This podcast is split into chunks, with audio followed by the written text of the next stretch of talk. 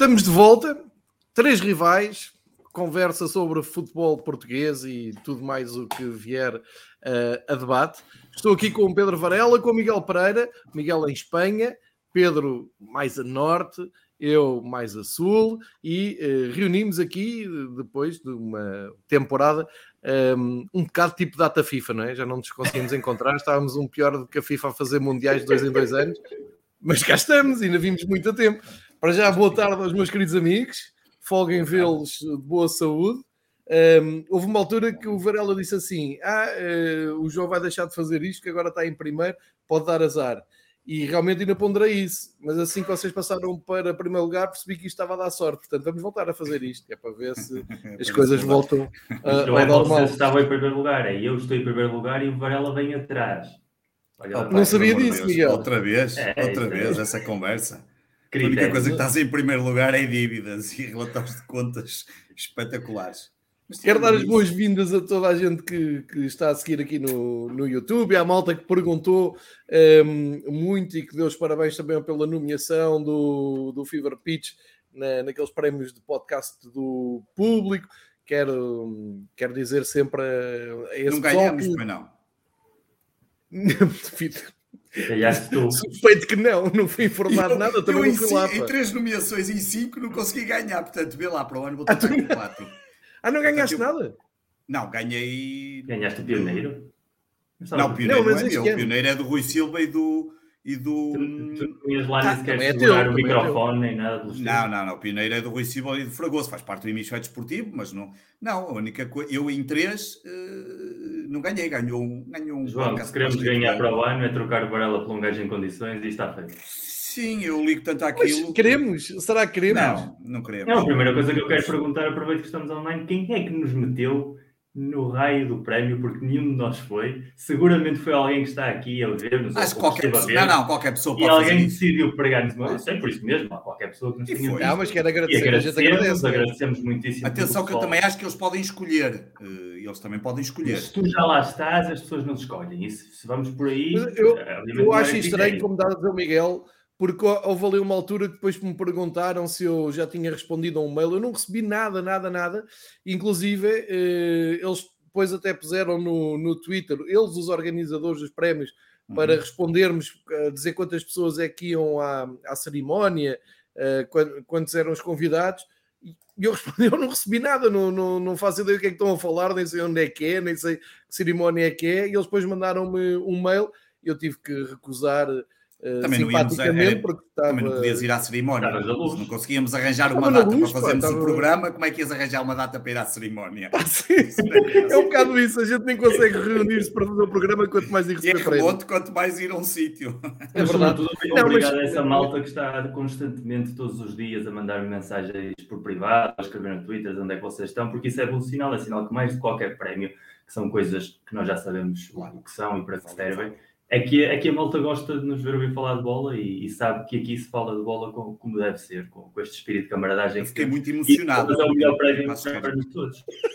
Eu fiquei muito emocionado em Passos Ferreira quando um, uma pessoa que conheci ali no, no jogo. Ah, tu estás a falar a sério com isso emocionado? Não estou, estava, estava a dizer. Ah, desculpa lá, estava a rir, eu pensei que tu Não, não, fiquei mesmo sentido. No sentido não, não faz a frase então, se faz favor. Peço desculpa. mesmo porque estava em Passos Ferreira quando foi agora o o jogo do Sporting, a última jornada do Campeonato da Liga. Eu estava lá no domingo à noite, fui ver o jogo e estava cá em cima, na bancada, onde costumo estar sempre de pé, e estava o, Ricardo ao lado e disse: Epá, e quando é que volta o Fever Pitch?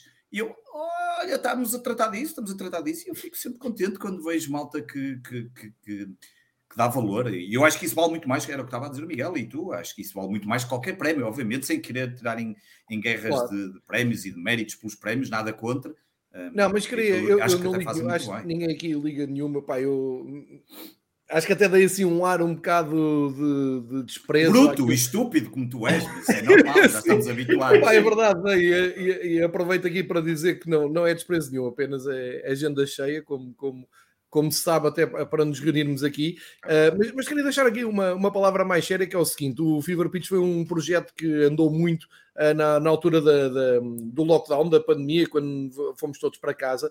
E um, eu, eu, estou com o Pedro e com o Miguel uh, não sou insensível ao, aos argumentos. Eu tenho, tenho, aqui uma, uma história que o David partilhou, que é muito boa.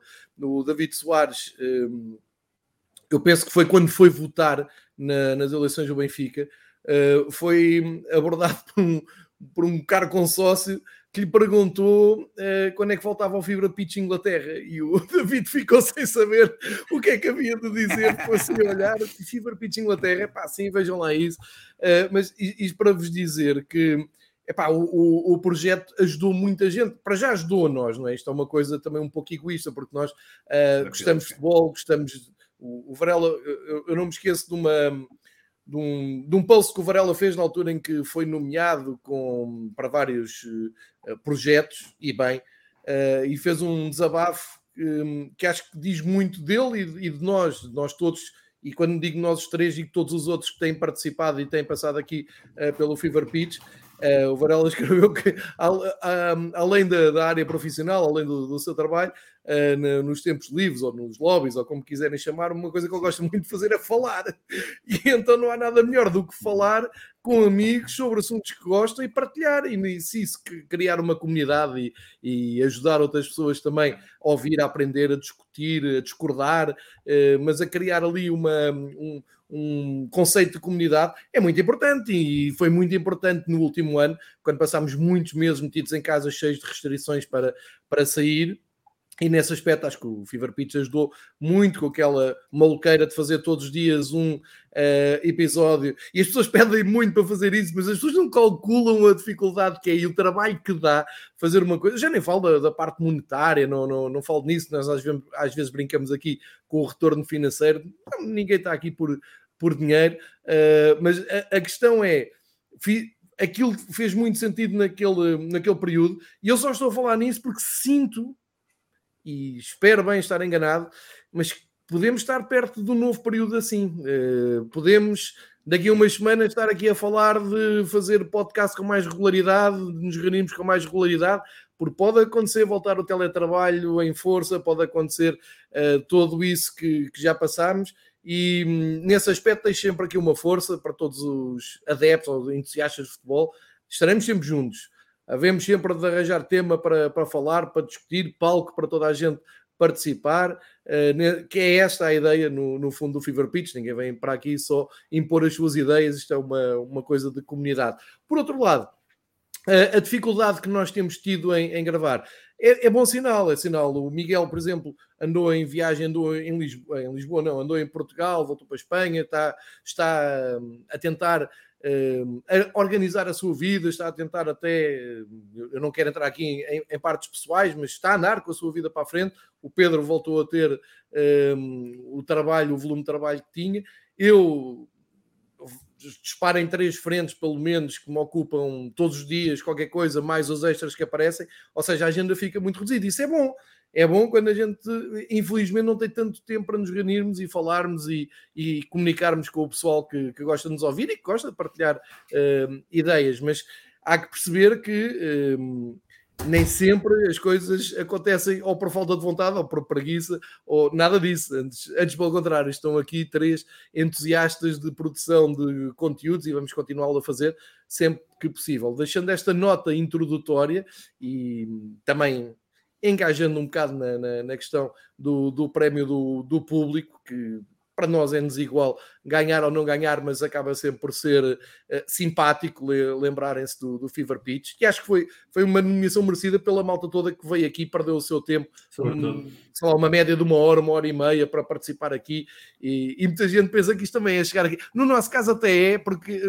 nós fazemos uma súmula daquilo que somos nas redes sociais e nos outros projetos de podcast, mas no, no caso do campeonato alemão, italiano, francês, espanhol, escocês, um, tudo, todos aqueles episódios que fizeram davam trabalho e tinham que se preparar e as pessoas que vinham, vinham com, uh, para acrescentar, não vinham só para fazer número. Portanto, meu muito obrigado a todos e, e seguimos juntos.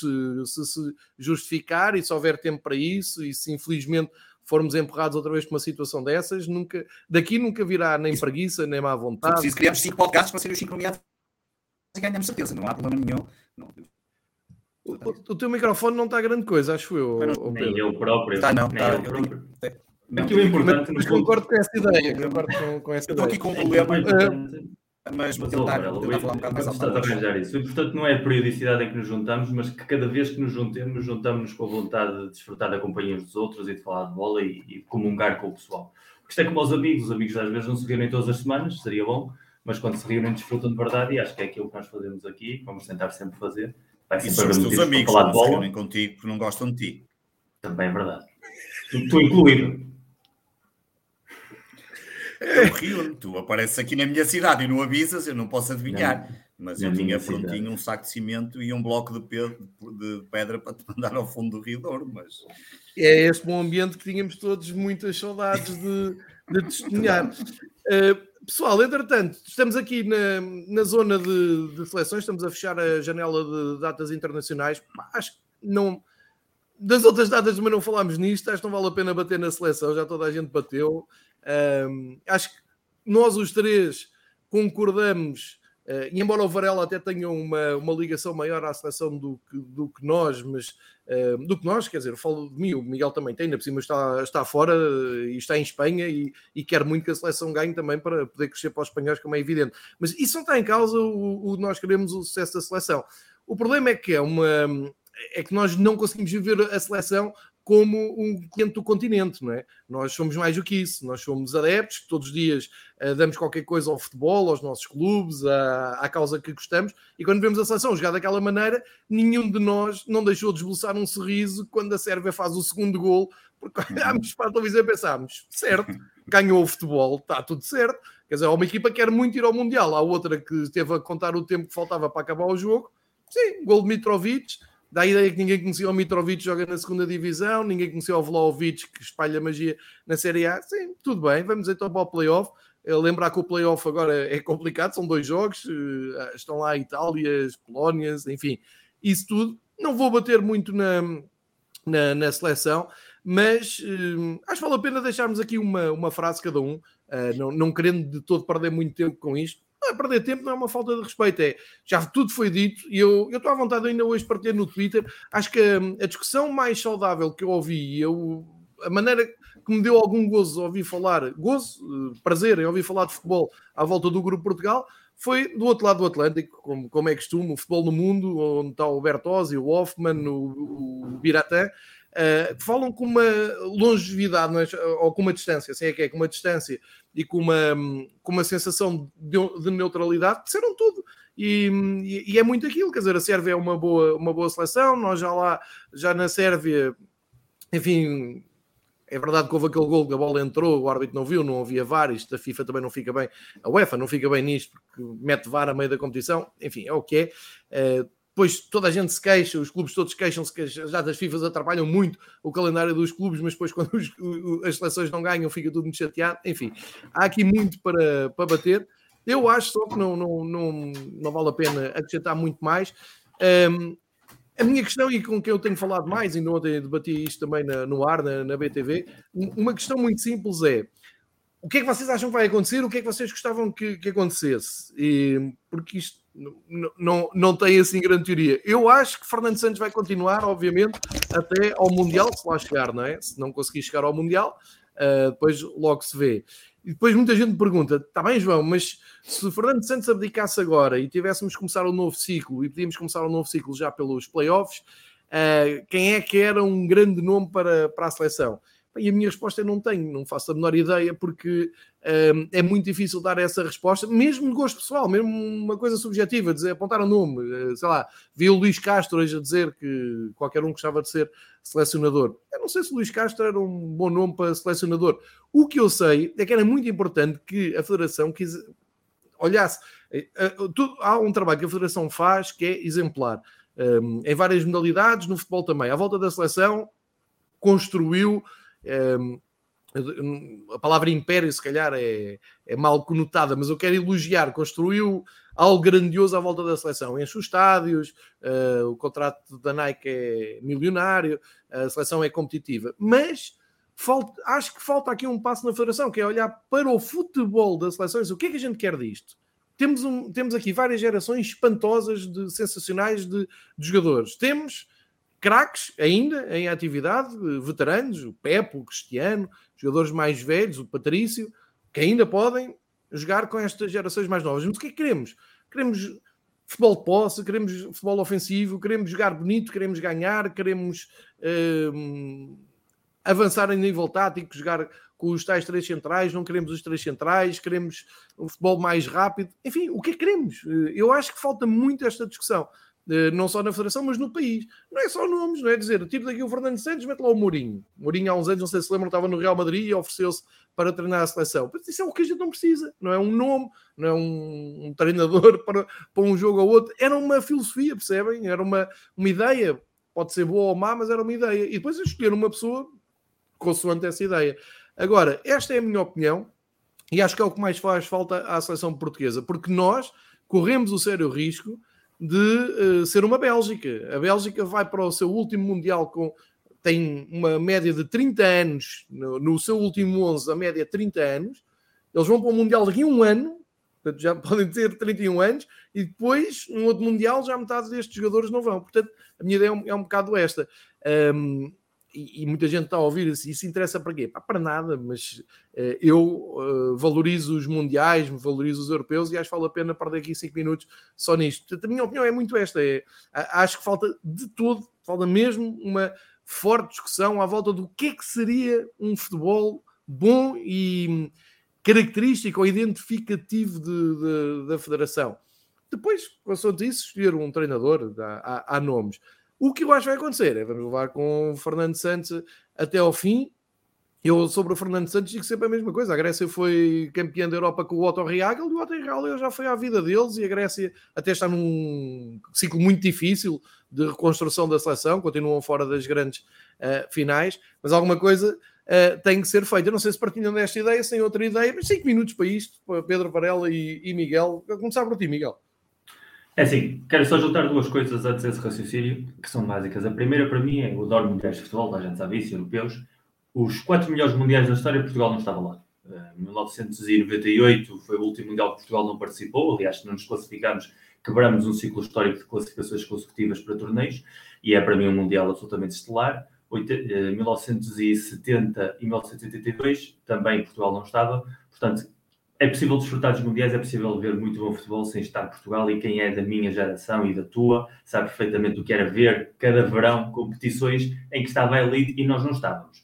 Portanto, não vem o fim do mundo. Por isso desenvolvemos até um gosto por apoiar as Alemanhas, as Holandas, o Brasil, a Argentina, vem daí. E eu, eu, lembro disso ontem o Fragoso no Twitter e com, com acerto. Às vezes é preciso uma derrota para saberes eh, acordar e, renascer das cinzas e por muita pena que eu tenha de determinados jogadores, sobretudo o Pepe e o Cristiano, que estão literalmente em final de carreira e que é a última oportunidade de jogar uma, uma competição com Portugal, às vezes é preciso saber uh, aprender da derrota. Foi o que a Itália fez, por exemplo, acabou de ganhar o Europeu, apesar de que se voltou a meter em, em sarilhos ontem. Depois o segundo ponto é, esta, esta, geração, esta geração é muito boa, mas eu tenho pena daqueles que acham que é a melhor geração de ser futebol português e eu tenho visto isso muito repetido nas últimas semanas, que é um desperdício quem não viu a geração de 66? Quem não viu a geração de 84, onde nós tínhamos um Super Sporting, um Super Benfica, um Super Porto, que iam finais europeias? A própria geração de 2004, 2006, tinha de um Porto campeão europeu e, e, jogadores estelares, final da geração dourada e o próprio Cristiano, jogadores daquela, daquela época. São gerações muito mais completas e melhores do que esta. Esta o que tem é uma série de individualidades que ainda não demonstraram coletivamente absolutamente nada. E, portanto, tentar misturar uma grande geração de nomes com uma grande geração de seleção, são conceitos completamente diferentes e é, é importante ter isso em consideração. A partir daí, o que estavas a dizer, obviamente, que é, que é a base de todo o raciocínio lógico, e por isso é que o Anders Flick é o selecionador da Alemanha, porque a seleção alemã tem historicamente uma ideia do que quer, como quer jogar, e portanto... E precisar de uma derrota e de uma goleada com a Espanha para acelerar o processo também, Miguel. Exatamente, é, é e, e aprenderam isso. Eu, obviamente, acho que Fernando Santos não vai sair, porque não é o perfil dele e não é o perfil Exatamente. da Federação Portuguesa fazer agora uma troca. E continuo a achar que, mesmo que ele saia, o mais provável é que acabemos com o Nuno Espírito Santo da vida do que propriamente com um selecionador que venha dar essa ideia de vamos pôr o futebol primeiro, vamos pensar no modelo, vamos ver que jogadores é que temos e que, com base nos jogadores que temos disponíveis, world class players que há vários, como é que vamos criar um modelo de jogo? Vai ser em 4-3-3, vai ser em 4-2-3-1, vai ser em 3-5-2? O que é que nós queremos para o futuro? Nesse sentido, para mim, a escolha mais capacitada excluindo aqueles nomes mais clássicos, que é pela idade, que é pelo local onde estão agora a treinar, seria o Vitor Pereira, porque eu tenho a achar que é um treinador excelente, que tem uma base tática muito boa e, sobretudo, é um potenciador. E as seleções, nós não podemos esquecer, as seleções, os selecionadores são potenciadores de talento. Eles não trabalham com os jogadores de maneira regular para criar um conceito de jogo reconhecível em pouco espaço de tempo.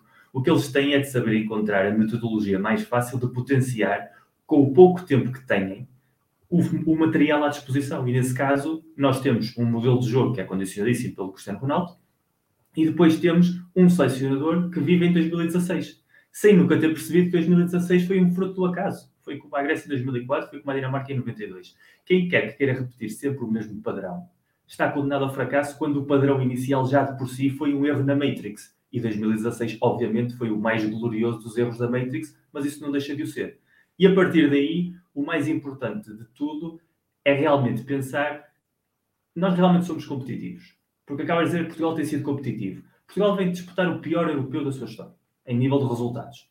Vimos do Mundial de 2018, em que não conseguimos ganhar ao Irão num jogo definitivo que nos tinha classificado como primeiros de grupo e nos tinha colocado no lado bom de sorteio, e imediatamente a seguir somos superados por um Uruguai que estava muito longe de ser um super Uruguai, como se demonstrou imediatamente na eliminatória a seguir. Portanto, tirando a Liga das Nações, que era aquele evento híbrido que as seleções não sabiam ainda sequer muito bem como é que haviam de olhar para aquilo, se jogar com as primeiras equipas, com as segundas equipas, que tipos de jogos é que eram.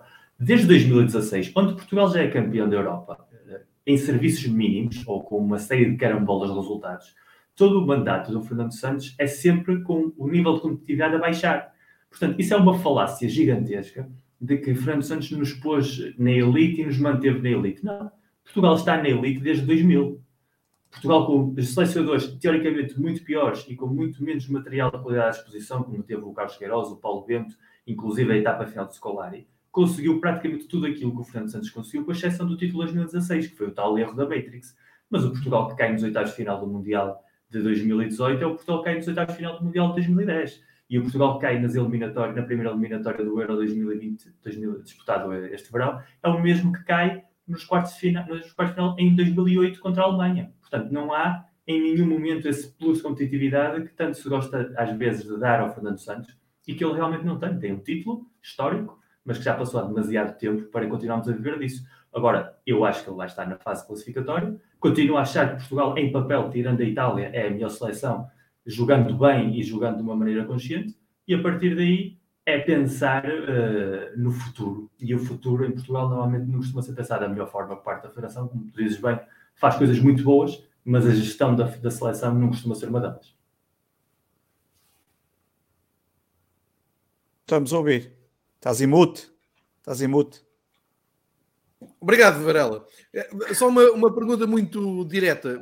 Se tivesse escolher um nome, exatamente aquilo ao contrário do que eu te estava a dizer, mas pronto, tendo em conta todo este contexto e tendo em conta as suas ideias, se tivesse escolher um nome que nome é que tu avançavas? O Vitor Pereira, eu tinha, eu tinha dito antes, não sei Vitor se, Pereira. Se ouviu, o Vitor Pereira acho que encaixa, porque é um potenciador de talento nato. Está no Fenerbahçe.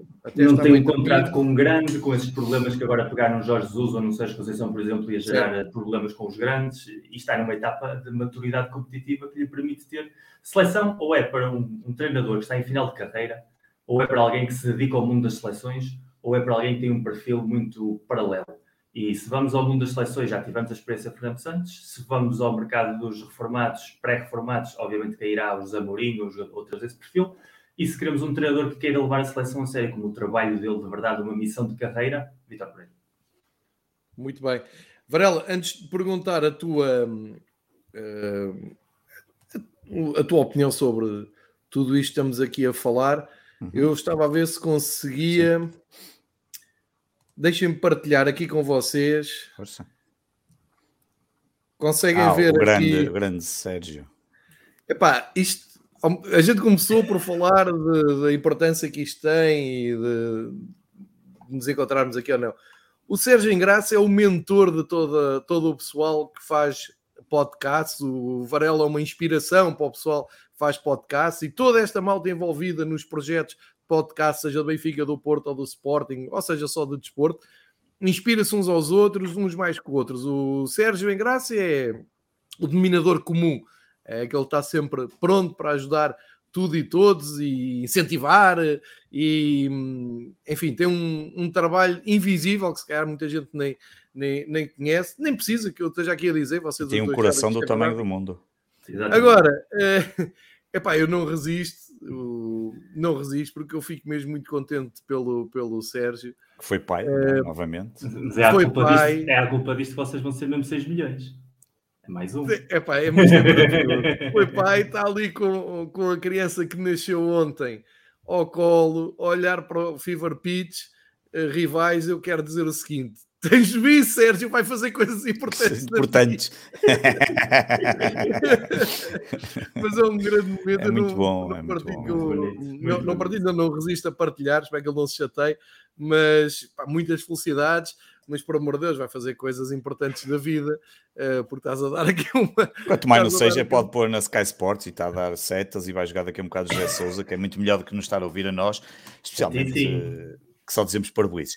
Opa, eu, eu não vou acrescentar muito mais ao que tu disseste. Curiosamente, eu vou-te dizer, eu, Mas eu nisto que eu estou a dizer, Varela, de, se, se, tens um nome para selecionador e se achas é, que tenho, eu tenho aqui dois, três nomes que já vou lançar, mas muito rapidamente, okay, okay. para não estar a repetir o que vocês disseram, sim, dizer sim, que é não, não vi grandes, não vi muitos jogos, sou sincero, eu estou um bocadinho farto de. Como assim não viste muitos jogos? Não, não vi, eu vou ser sincero, eu nem sei se vi os jogos todos da seleção. Eu vi este fim de semana porque calhou. Um, estava na aldeia dos meus sogros. Fazer, então? Estava na aldeia dos meus sogros e há tanta coisa para fazer que, pronto, lá liguei o, o RTP Play, até vi, no, até vi no RTT Play, o jogo dava no canal 1, mas nem, nem vi no eu RTP Play. é que se tu não viste, quem é que viu, não é? Não, vi o jogo, vi o jogo, e é curioso, tu dizes uma coisa muito engraçada. Eu acabei por, também esbocei um sorriso no final e disse, foda-se, cabrão do Santos, bem nos, bem nos, ainda nos vai lixar, uh, quando acabou de entrar aquele segundo golo. Epá, tu disseste uma coisa muito importante, que é o treinador, quem é que quer vir para aqui? Epá, fazer disto de reforma, eh, claro que se vamos arranjar um treinador para, para fazer disto uma reforma e um trabalhinho de terceira idade, claro que aparecem aí muitos nomes. Depois há todo aquele problema da questão dos, dos agentes e de Jorge Mendes e de influência, pá, temas que me irritam profundamente sempre que se fala da seleção. Uh, o Miguel já disse um dos nomes que eu tinha aqui, Vitor Pereira. Eventualmente eu até poderia gostar de um Leonardo Jardim, que é um treinador que eu, por exemplo, gostava muito de ver no Sporting, numa eventualidade. Imagina que o, que o Ruben Amorim sai. Um, aliás, o Ruben Amorim não pode sair, só sai se for para o Manchester United e mesmo assim tem que pagar bem. Mas numa eventualidade do Ruben Amorim Estás sair... Estás a dar uma notícia, não sabia disso. Não, numa eventualidade do Ruben Amorim sair, eu gostava de ver o Leonardo Jardim, por exemplo, a voltar ao Sporting. Acho que ele, quando passou no Sporting, fez um, um, um ótimo trabalho com a, com a mão de obra que tinha, uh, que não era grandiosa. Um, e depois há um outro treinador que pode eventualmente uh, levar uma promoção ou qualquer coisa do género, que seria eventualmente o Rui Jorge sinceramente, tudo que venha a seguir. Eu já mas, disse várias vezes que não quer ser selecionador. Não, eu sei, não, mas tirando, eu sei que não, nunca ninguém quer ser selecionador, mas depois ganhar 100 mil euros por mês sem fazer um caralho, até eu ia para lá e não me importava sem saber nada de futebol, porque na realidade é mesmo essa. E ver quatro jogos por, semana, por mês, não era? Em termos de pandemia, portanto, Quando há público. É? Quando não há público, não dá para público, ver. não custa muito. Portanto, essa, essa é logo uma questão. Portanto, o João levanta aí uma questão muito importante, que é saber o que é que a Federação também quer em relação ao projeto, porque não é só escolher um treinador. Um, acho que já passamos essa fase, esse futebol de vamos escolher um agora para o momento. Não, pá, tem que se pensar um bocadinho ao longo tempo. Até porque a Federação tem muito, pá, tem muito capital humano, tem capital financeiro é uma estrutura que não é propriamente, não é propriamente, não, não é nada amador, é bastante profissional por tudo aquilo sim, sim. que está envolvido, desde o Canal 11, desde aquilo que trabalha invisível que nós não vemos, seja nos eventos, seja na. Enfim, estamos ali a falar de uma instituição que não é, não é propriamente uma coisinha pequena que não, que não, que não possa apresentar, obviamente, um projeto. E bom trabalho, Varela. Fizeram um ótimo trabalho. Claro que sim, um ótimo trabalho, há bom trabalho ali feito. Deixa-me escolher um ponto que nos escapou. A Federação tem feito uma aposta fortíssima nos bastidores da UEFA e da FIFA para a candidatura ao Mundial 2030 com Espanha. Sim, é uma aposta Sim, gigantesca exatamente. e que tem mexido muitíssimo e tem havido uma guerra interna dentro da UEFA por quem quer apoiar a candidatura inglesa é a FIFA e a UEFA está a apoiar forte Espanha e Portugal. Portugal não se pode dar ao luxo de não estar no Mundial se depois quer organizar o Mundial. E ah, em 2030, 2030, daqui a oito anos, os Nuno Mendes em 2030 estão na seleção. Os Bernardo okay. Silva, esse perfil de jogadores que ainda tem 22, 23 anos, daqui a oito anos está lá. Portanto, o, o, tal projeto a longo prazo é precisamente construir também uma equipa que em 2030 diga Portugal é candidato a ganhar o próprio Mundial que organiza. E isso tem de ser a ideia base da, da seleção. Se eles vão procurar agora um selecionador pós-Fernando Santos só a pensar no Euro 2024 e no Mundial 2026, quando estão a mexer tantíssimo na ideia de organizar um Mundial, que não digo que ganhemos, mas que sejam candidatos a ser importantes nas decisões, uh, afinal de contas, esta decisão que vier agora vai marcar muito do que vai acontecer. E é muito mais do que simplesmente dar um cheque ao, ao José Mourinho ou fazer um favor aos Jorge Mendes ou o que quer que seja. É pensar realmente naquilo que quer transmitir a Federação. Isto partindo do princípio que em 2030 não está lá o Fernando Santos, não é? Porque eu acho que eles ainda vão fazer um 2 em 1, um, portanto vamos ao Mundial 2030 e ainda vamos fazer também uma perninha no Mundial de Veteranos. Mas olha, e, depois relativamente à continuidade, eh, há aqui uma questão que é, bah, que parece que é, toda a gente tem dito isso, que é, houve aqui uma altura que parecia que criticar o Fernando Santos era, parecia que estávamos a parecia que era uma espécie de vaca sagrada. Ah, sim, sim, sim, Podia, não se podia dizer nada, não ninguém na comunicação social, tu nunca lês nada na comunicação social. Bem, o que se, se, o que se passou agora em Portugal acontecesse num outro país culturalmente evoluído em termos de Inglaterra. Inglaterra, por exemplo, mas há mais países culturalmente evoluídos como por exemplo a Islândia. Não, mas países culturalmente evoluídos, é óbvio que tu já tinhas, o, o Fernando Santos já tinha sido desmanchado de uma forma construtiva, não é desmanchar só por desmanchar, como é óbvio. É, vivemos ainda muito à custa do gol do Éder. Parece que o gol do Éder eh, cristalizou tudo aquilo que se possa dizer em relação à figura do Fernando Santos, que é um bocado irritante. O Fernando Santos, obviamente, ali por altura de 2018, já não devia de estar como selecionador nacional. Eu já nem vou dar por barato, que foi o treinador que perdeu o, o, Penta do Porto, que teve no Benfica e fez aquele fantástico não, trabalho. Lá, ele ganhou o Penta do Porto, perdeu foi o Vitri. O Vitri, está bem, é o Penta do Porto. Não, é melhor, é melhor assim, que perdeu um campeonato com o Jardel, pronto, que fica melhor. Sim. Depois no Benfica fez o trabalho que todos nós sabemos, e no Sporting é o famoso treinador que perdeu contra o Gentche Birli, que eu nunca mais esqueci. Um, e portanto, vive muito à custa daquele título, um título que não lhe quero tirar o mérito, porque nunca se pode tirar o mérito a quem é o responsável máximo, digamos assim, dentro de campo, e portanto eh, eh, tem mérito, como é óbvio, mas que é um Mundial que nós ganhamos, todos nós sabemos, festejamos muito, existe um, um, um, blog e um, um, website que ainda tem lá tudo, todas as crónicas sobre esse europeu, eu e o João e mais é o Ricardo Solnato, está lá tudo escrito e está lá os textos final, ainda, é às vezes ainda vou lá ler os textos finais que cada um nosso escreveu sobre essa vitória e tudo aquilo que representa, nada contra. Epá, mas ainda vivemos à custa disto e já passou esse tempo. E depois, aquilo que o Miguel dizia, eh, realmente da grande geração, muitas vezes eu, eu também digo, às vezes na brinca, brincadeira não, mas meio sério, meio a brincar no Twitter, essas coisas, ah, temos uma, uma das melhores gerações. É o facto que temos uma das melhores gerações, quanto mais não seja uma geração de nomes, de jogadores, que estão em grandes equipas europeias e que fica assim um bocadinho aquele amargo de boca de perceber como é que não se consegue daquilo fazer uma equipa. Não quer dizer que não haja grandes equipas no passado, que há, obviamente, como o Miguel já referiu algumas, mas a verdade é que parece que está-nos a passar por entre as mãos, ali como areia fininha, aqui a capacidade de fazer qualquer coisa mais com estes nomes à nossa disposição. Há seleções que têm bem, se calhar não têm tantos nomes e tantos, embora tenham nomes conhecidos, se calhar não têm tantos, e que fazem trabalhos fantásticos, olha, como por exemplo a Dinamarca, que eu acho que tem sido um trabalho notável nestes últimos Melhor anos. equipa a jogar a bola atualmente. Pai, uma coisa brutal e, e, e, é engraçado que esteve Houve ali uma altura que se pensou que seria praticamente eliminada do Euro, não é? Quando há aquele triste incidente, toda Sim, a gente pensou, vai, acabou, a Dinamarca vai acabar para aqui. E aquilo é uma máquina que continua a produzir futebol hum, absolutamente notável. E, portanto, fica aqui a sensação que nós estamos a deixar passar um, um, conjunto de jogadores, entre novos, entre jogadores já com muita experiência, entre outros que estão num período hum, já consolidado. E isso é que é, parece-me claramente que um, ehm, o Fernando Santos tem capacidade para conduzir um, sei lá, um, aquelas antigas motas, uma casal boss, uma coisa assim, pá, e tem pelas mãos um, sei lá, uma Yama, uma FCR, uma, já não sei os nomes das motas mais conhecidas, mas uma de pista e, e não, tem, e não tem mãozinhas para aquilo, e, o que é pena, e enfim, não, há muito mais a acrescentar ao que vocês disseram, mas tiram... Oh, uma KTM, se fomos para o Miguel Oliveira, que este ano também não, também não falei da KTM porque ficou um bocadinho abaixo das expectativas do Miguel, mas, mas sim, mas há algo assim do género e é uma pena, mas pronto, vamos ver o que é que a Federação decide, quer dizer que não há muito a decidir um, e o Fernando Santos já veio com aquele, com aquele famoso choradinho do costume, que aquela coisinha, ah, mas nós vamos lá estar, epá, isso funcionou uma vez e funcionou muito bem, que foi nós, eu só regresso para Portugal no dia 10 de julho, olha lá como é que ele disse sim, no claro, Europeu, claro, claro. E isso resultou, essa coisa não se é, não, não tu não voltas a uma casa onde és muito feliz, não é? Costuma-se dizer essa coisa. Epá, já chega de dizer isso, porque ele já disse aqui que nos íamos qualificar para o Mundial também na fase inicial e agora já está a dizer a coisa e qualquer dia uh, acaba isto, somos eliminados e depois vai dizer, não, não, mas nós vamos voltar em 2020 e não sei das quantas, pá, e esquece. Claro. Uh, foi um falhanço total, jogamos já ganhamos pessimamente com a Irlanda, com a Sérvia, são jogos absolutamente horríveis. Céu, céu, céu. Não, é horríveis. isso mesmo, é que, é que, nós estamos aqui a falar do, do total, do global, de fechar as contas, mas o que aconteceu, ou, ou seja, vamos ser sérios, para para parar o campeonato, para a seleção fazer os dois jogos que fez, pá, por amor de Deus, peçam desculpa às pessoas. O jogo na Irlanda e o jogo com a Sérvia para parar as competições nacionais é, é gozar oh, com... João, com o devido respeito de todas as outras seleções, isto era a fase de qualificação para ganhar praticamente todos os jogos. Eu não, eu não ouvi de respeito, Varela, é uma questão, é, é uma questão factual. Portugal não tinha nenhum finalista do europeu Sim. no grupo. Nenhum. Exatamente. Os outros adversários nem no europeu estiveram. Claro. Não há desculpa absolutamente nenhuma. Exatamente. Mas agora já, já está, já foi. Eu só queria fechar aqui a questão da seleção. A gente até não fala muito da seleção, mas acho que valeu a pena agora passarmos por aqui, porque é um fim de ciclo, não é? E agora temos de esperar até março para saber como é que vai ser.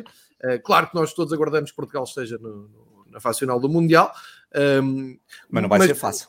Vou... Não, não, não vai ser fácil. E acho, e acho que pedagogicamente não se passou essa ideia, mesmo claro. a nível comunicacional, foi, foi muito errada a ideia. Ah, vamos ter só uma pequena vantagem de ser cabeças de série nas meias finais, ok? Tá bem, é Varela, mas, é um mas depois do jogo da final, acho que esse vai ser extremamente complexo. Acho que podemos ter aqui. Pode acontecer uma altura da época difícil. Claro.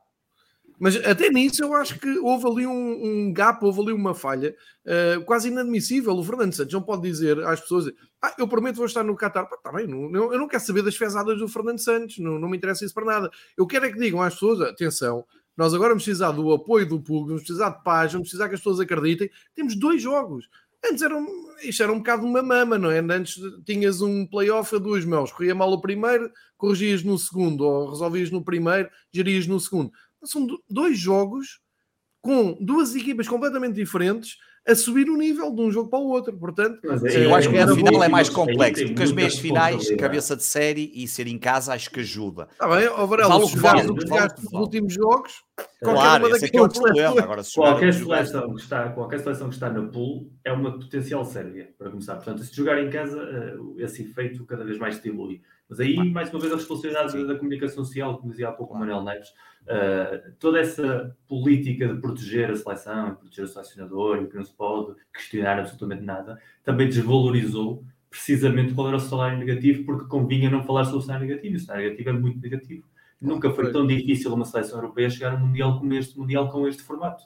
Portanto, eh, em Itália, por exemplo, quem ler a imprensa italiana hoje, eles estão em pânico, porque vem de euforia de ganhar um europeu, de ganhar uma Liga das Nações no espaço de 5 meses e de repente eles não estiveram no anterior Mundial e correm o risco pela primeira vez na história não ir a dois Mundiais seguidos, porque eles sim sabem, ou pelo menos o discurso que passa na imprensa italiana é que é muito difícil que agora mesmo te possa tocar um Itália-Polónia, por exemplo, e seja um jogo muito complicado, e depois eventualmente classificando-se possa cair um Portugal-Itália, ou um Holanda-Itália, ou uma Noruega-Itália com Haaland em boa forma, coisa que não tem acontecido agora. Pode acontecer cenários tão complexos que agora mesmo é literalmente uma moeda ao ar.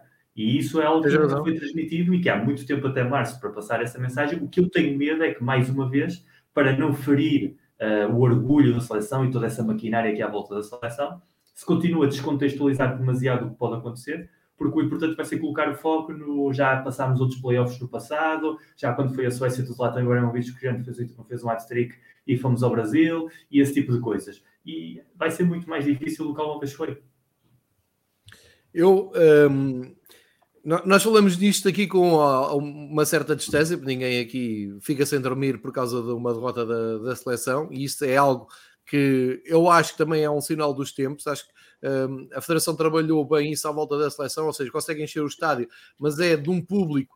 Uh, e bem, e bem, isto não é uma crítica, é, consegue, conseguiu ir arranjar um nicho de público que não, Sim, que não é não, tão pegado aos clubes um, e, e, tentam sempre fugir um bocado a, a estas coisas, mas eu não quero deixar aqui também passar o, o, que se pôs hoje na imprensa, porque aquilo é plantado na imprensa, não, não brinquei comigo que eu já levo muitos anos disto. O que se mete hoje na imprensa, então o Rafa é que é o problema da seleção.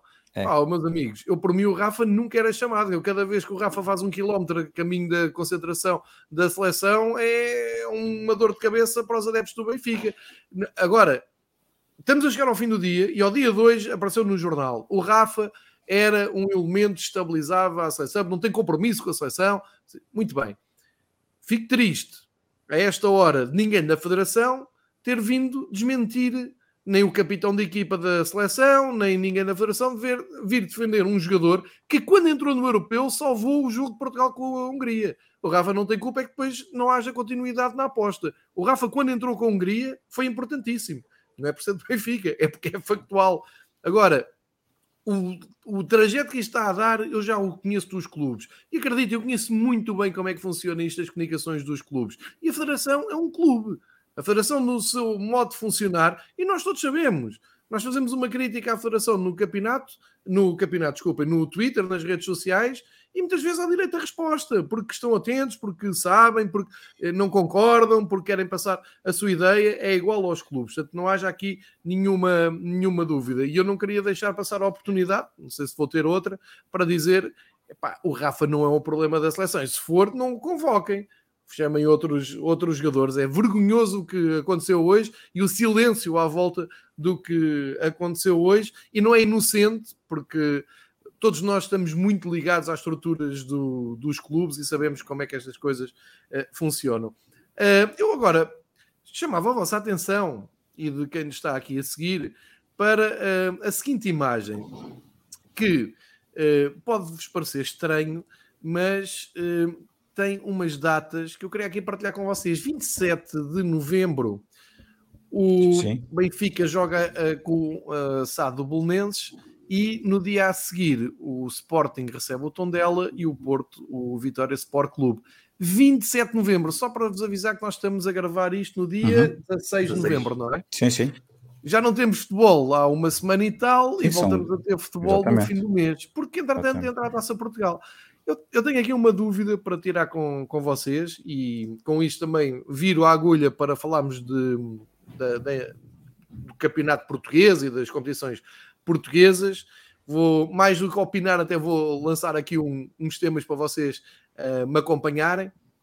Coisas engraçadas que se passam em Portugal. Por exemplo, o Marítimo ao dia 2 continua sem relevado. Uh, vi hoje, assim, numa caixa num jornal, relevado marítimo continua com muitos problemas, porque há ali uma sementeira fresca que não apanha sol e que se há jogo daqui, uh, portanto, marítimo joga no fim de semana também de 28 de novembro daqui umas semanas, quando forem lá jogar, podem estragar aquilo. Epá, como é que querem que se leve a sério um campeonato em que os relevados são um problema? Eu não vejo isto em mais campeonato nenhum da Europa, desculpem. Não, não, tenho, tenho mesmo muitas dificuldades, mas toda a força para o pessoal do Marítimo, para o Funchal, arranja lá esse relevado. Lembrar que, entretanto, já houve lá jogos e malta a penar lá com, com aquele relevado. Segundo, Bessade anuncia bilhetes a 35 e 25 bilhetes. Anuncia, sim, anuncia, porque eles fizeram um forward de uma plataforma, não sei se viram uma plataforma de bilhetes online que me veio agradecer a divulgação, como se eu estivesse a divulgar a venda de bilhetes de uma plataforma que é minha concorrente, porque eu trabalho para a Mel Blue. Por amor de Deus, vocês comprem os bilhetes todos na Mel Blue Ticket, porque a minha vida depende disso. E veio uma, uma concorrente que eu nem conhecia, foi bom nesse aspecto, foi pedagógico, um, dizem, epá, muito obrigado pela divulgação, mas nós não temos culpa do preço dos bilhetes. Não, companheiros, eu não vos estou a dizer que vocês têm culpa dos preços dos bilhetes. Eu estou a divulgar o escândalo que é pedirem 35, 25 euros, isto para público em geral, atenção, não é para os adeptos dos clubes. Não, não, não... Tenho que fazer aqui uma, uma, uma explicação que os adeptos do Benfica provavelmente vão ter acesso a bilhetes mais baratos. Uh... Já estão a mais baratos, João, já há bilhetes mais baratos. Pronto. Já há 15 euros. Que acho eu que é estou a pôr mínimo. na pele de um adepto que quer ir para uma central ou que, que a central é junto à bandeirela de canto e na cabeceira também é junto à bandeirela de canto. 35 euros são 7 contos no nosso tempo para ver um jogo num sábado à noite, às 8 e meia da noite, ao frio do Jamor, Jamor que não tem condições para receber à tarde de verão uma final da taça sem público, ainda ninguém percebeu porque é que não se podia jogar no Jamor sem público, não Já tem condições de segurança. Já não é passa a, ter, passa a ter condições de segurança para um jogo à noite, onde, para receber só o clube que arrasta uh, mais adeptos, de uma forma geral. Não, não, não, não estou aqui uh, a fazer a apologia de, do maior clube, não é isso, mas isto é uh, factual. Depois estamos a falar de um campeonato que tem uma SAD a participar que tanto joga em Leiria como joga no Jamor. Tanto mete bilhetes baratos como mete bilhetes caros. Mete 600 pessoas nos seus jogos em Leiria, agora conseguem receber o Benfica. Epá, como é que querem que se leve o campeonato a sério? Mais uma coisa na segunda divisão. Vi hoje que o Vila Franquense, para a Taça de Portugal, no próximo fim de semana, recebe o Mafra em casa. Bravo, ótimo. O estádio do Vila Franquense, para quem não conhece, é um tratado romântico, uma coisa muito pequenina mesmo. O Vila Franquense há quase há 890 dias que não joga em casa, não pode jogar em casa. Porquê? Porque o estádio não tem condições para a segunda liga e nem fazem estádio, nem, nem nada. É uma equipa que está na divisão uh, secundária profissional, mas não tem estádio. Tem que jogar em Rio Maior. Porreiro. Para a taça, pode. Exercício. Vila Franquense, Mafra para a taça. No estádio de Vila Franquense. Porquê? Porque foi aprovado. Vila Franquense, Mafra para a Liga Portugal, sabe, segue. Não pode. Porquê? Porque não pode. Epá, tem muita dificuldade, provavelmente por questões de televisão e por aí fora, tem muita dificuldade em conviver com isto. E foi agir porque até o gestor da conta do Vila Franquense, ou uma das contas do Vila Franquense, vai dizer: Olha, é isso sem tirar nem pôr. Disse no Twitter: não se percebe uh, estas incoerências entre a Liga e a Federação. Pronto, deixa aqui também este grande momento. E um, finalmente, o Yaramchuk, numa entrevista agora recente, de ontem ou anteontem, soltou que pá, está a ter problemas de adaptação a, a Portugal e queixou-se que uh, a ideia com que fica, isto é a ideia do Yaramchuk, mas uh, abstenham-se de ser um jogador do Benfica, podia ser do Porto, do Sporting, é um internacional, foi uma figura no Campeonato da Europa, é um jogador, quer gostem, quer não, uh, com nível internacional. Estamos de acordo nisto. E a imagem que dá lá para fora, numa entrevista internacional, é o campeonato português é uh, eh, 10 jogadores atrás da bola e nós a tentarmos arranjar soluções, portanto fica muito difícil fazer gols. Ou vem da Bélgica. E quando eu digo aqui, pá, o campeonato da Bélgica e da Holanda, pá, não sei se é melhor, se é pior connosco, agora que o nosso. Agora, que é mais bem organizado, porque tem os estádios cheios, porque as transmissões de televisão são muito melhores, muito melhores no sentido Estás a, a ver jogos com, com emoção, com público. Todos os jogos têm estádios cheios. E um, tem vários campeões ao longo do, do, das últimas décadas. Epá, eu continuo. Não percebo a malta que olha para mim e diz: oh, João, a Bélgica, a Holanda. Sim.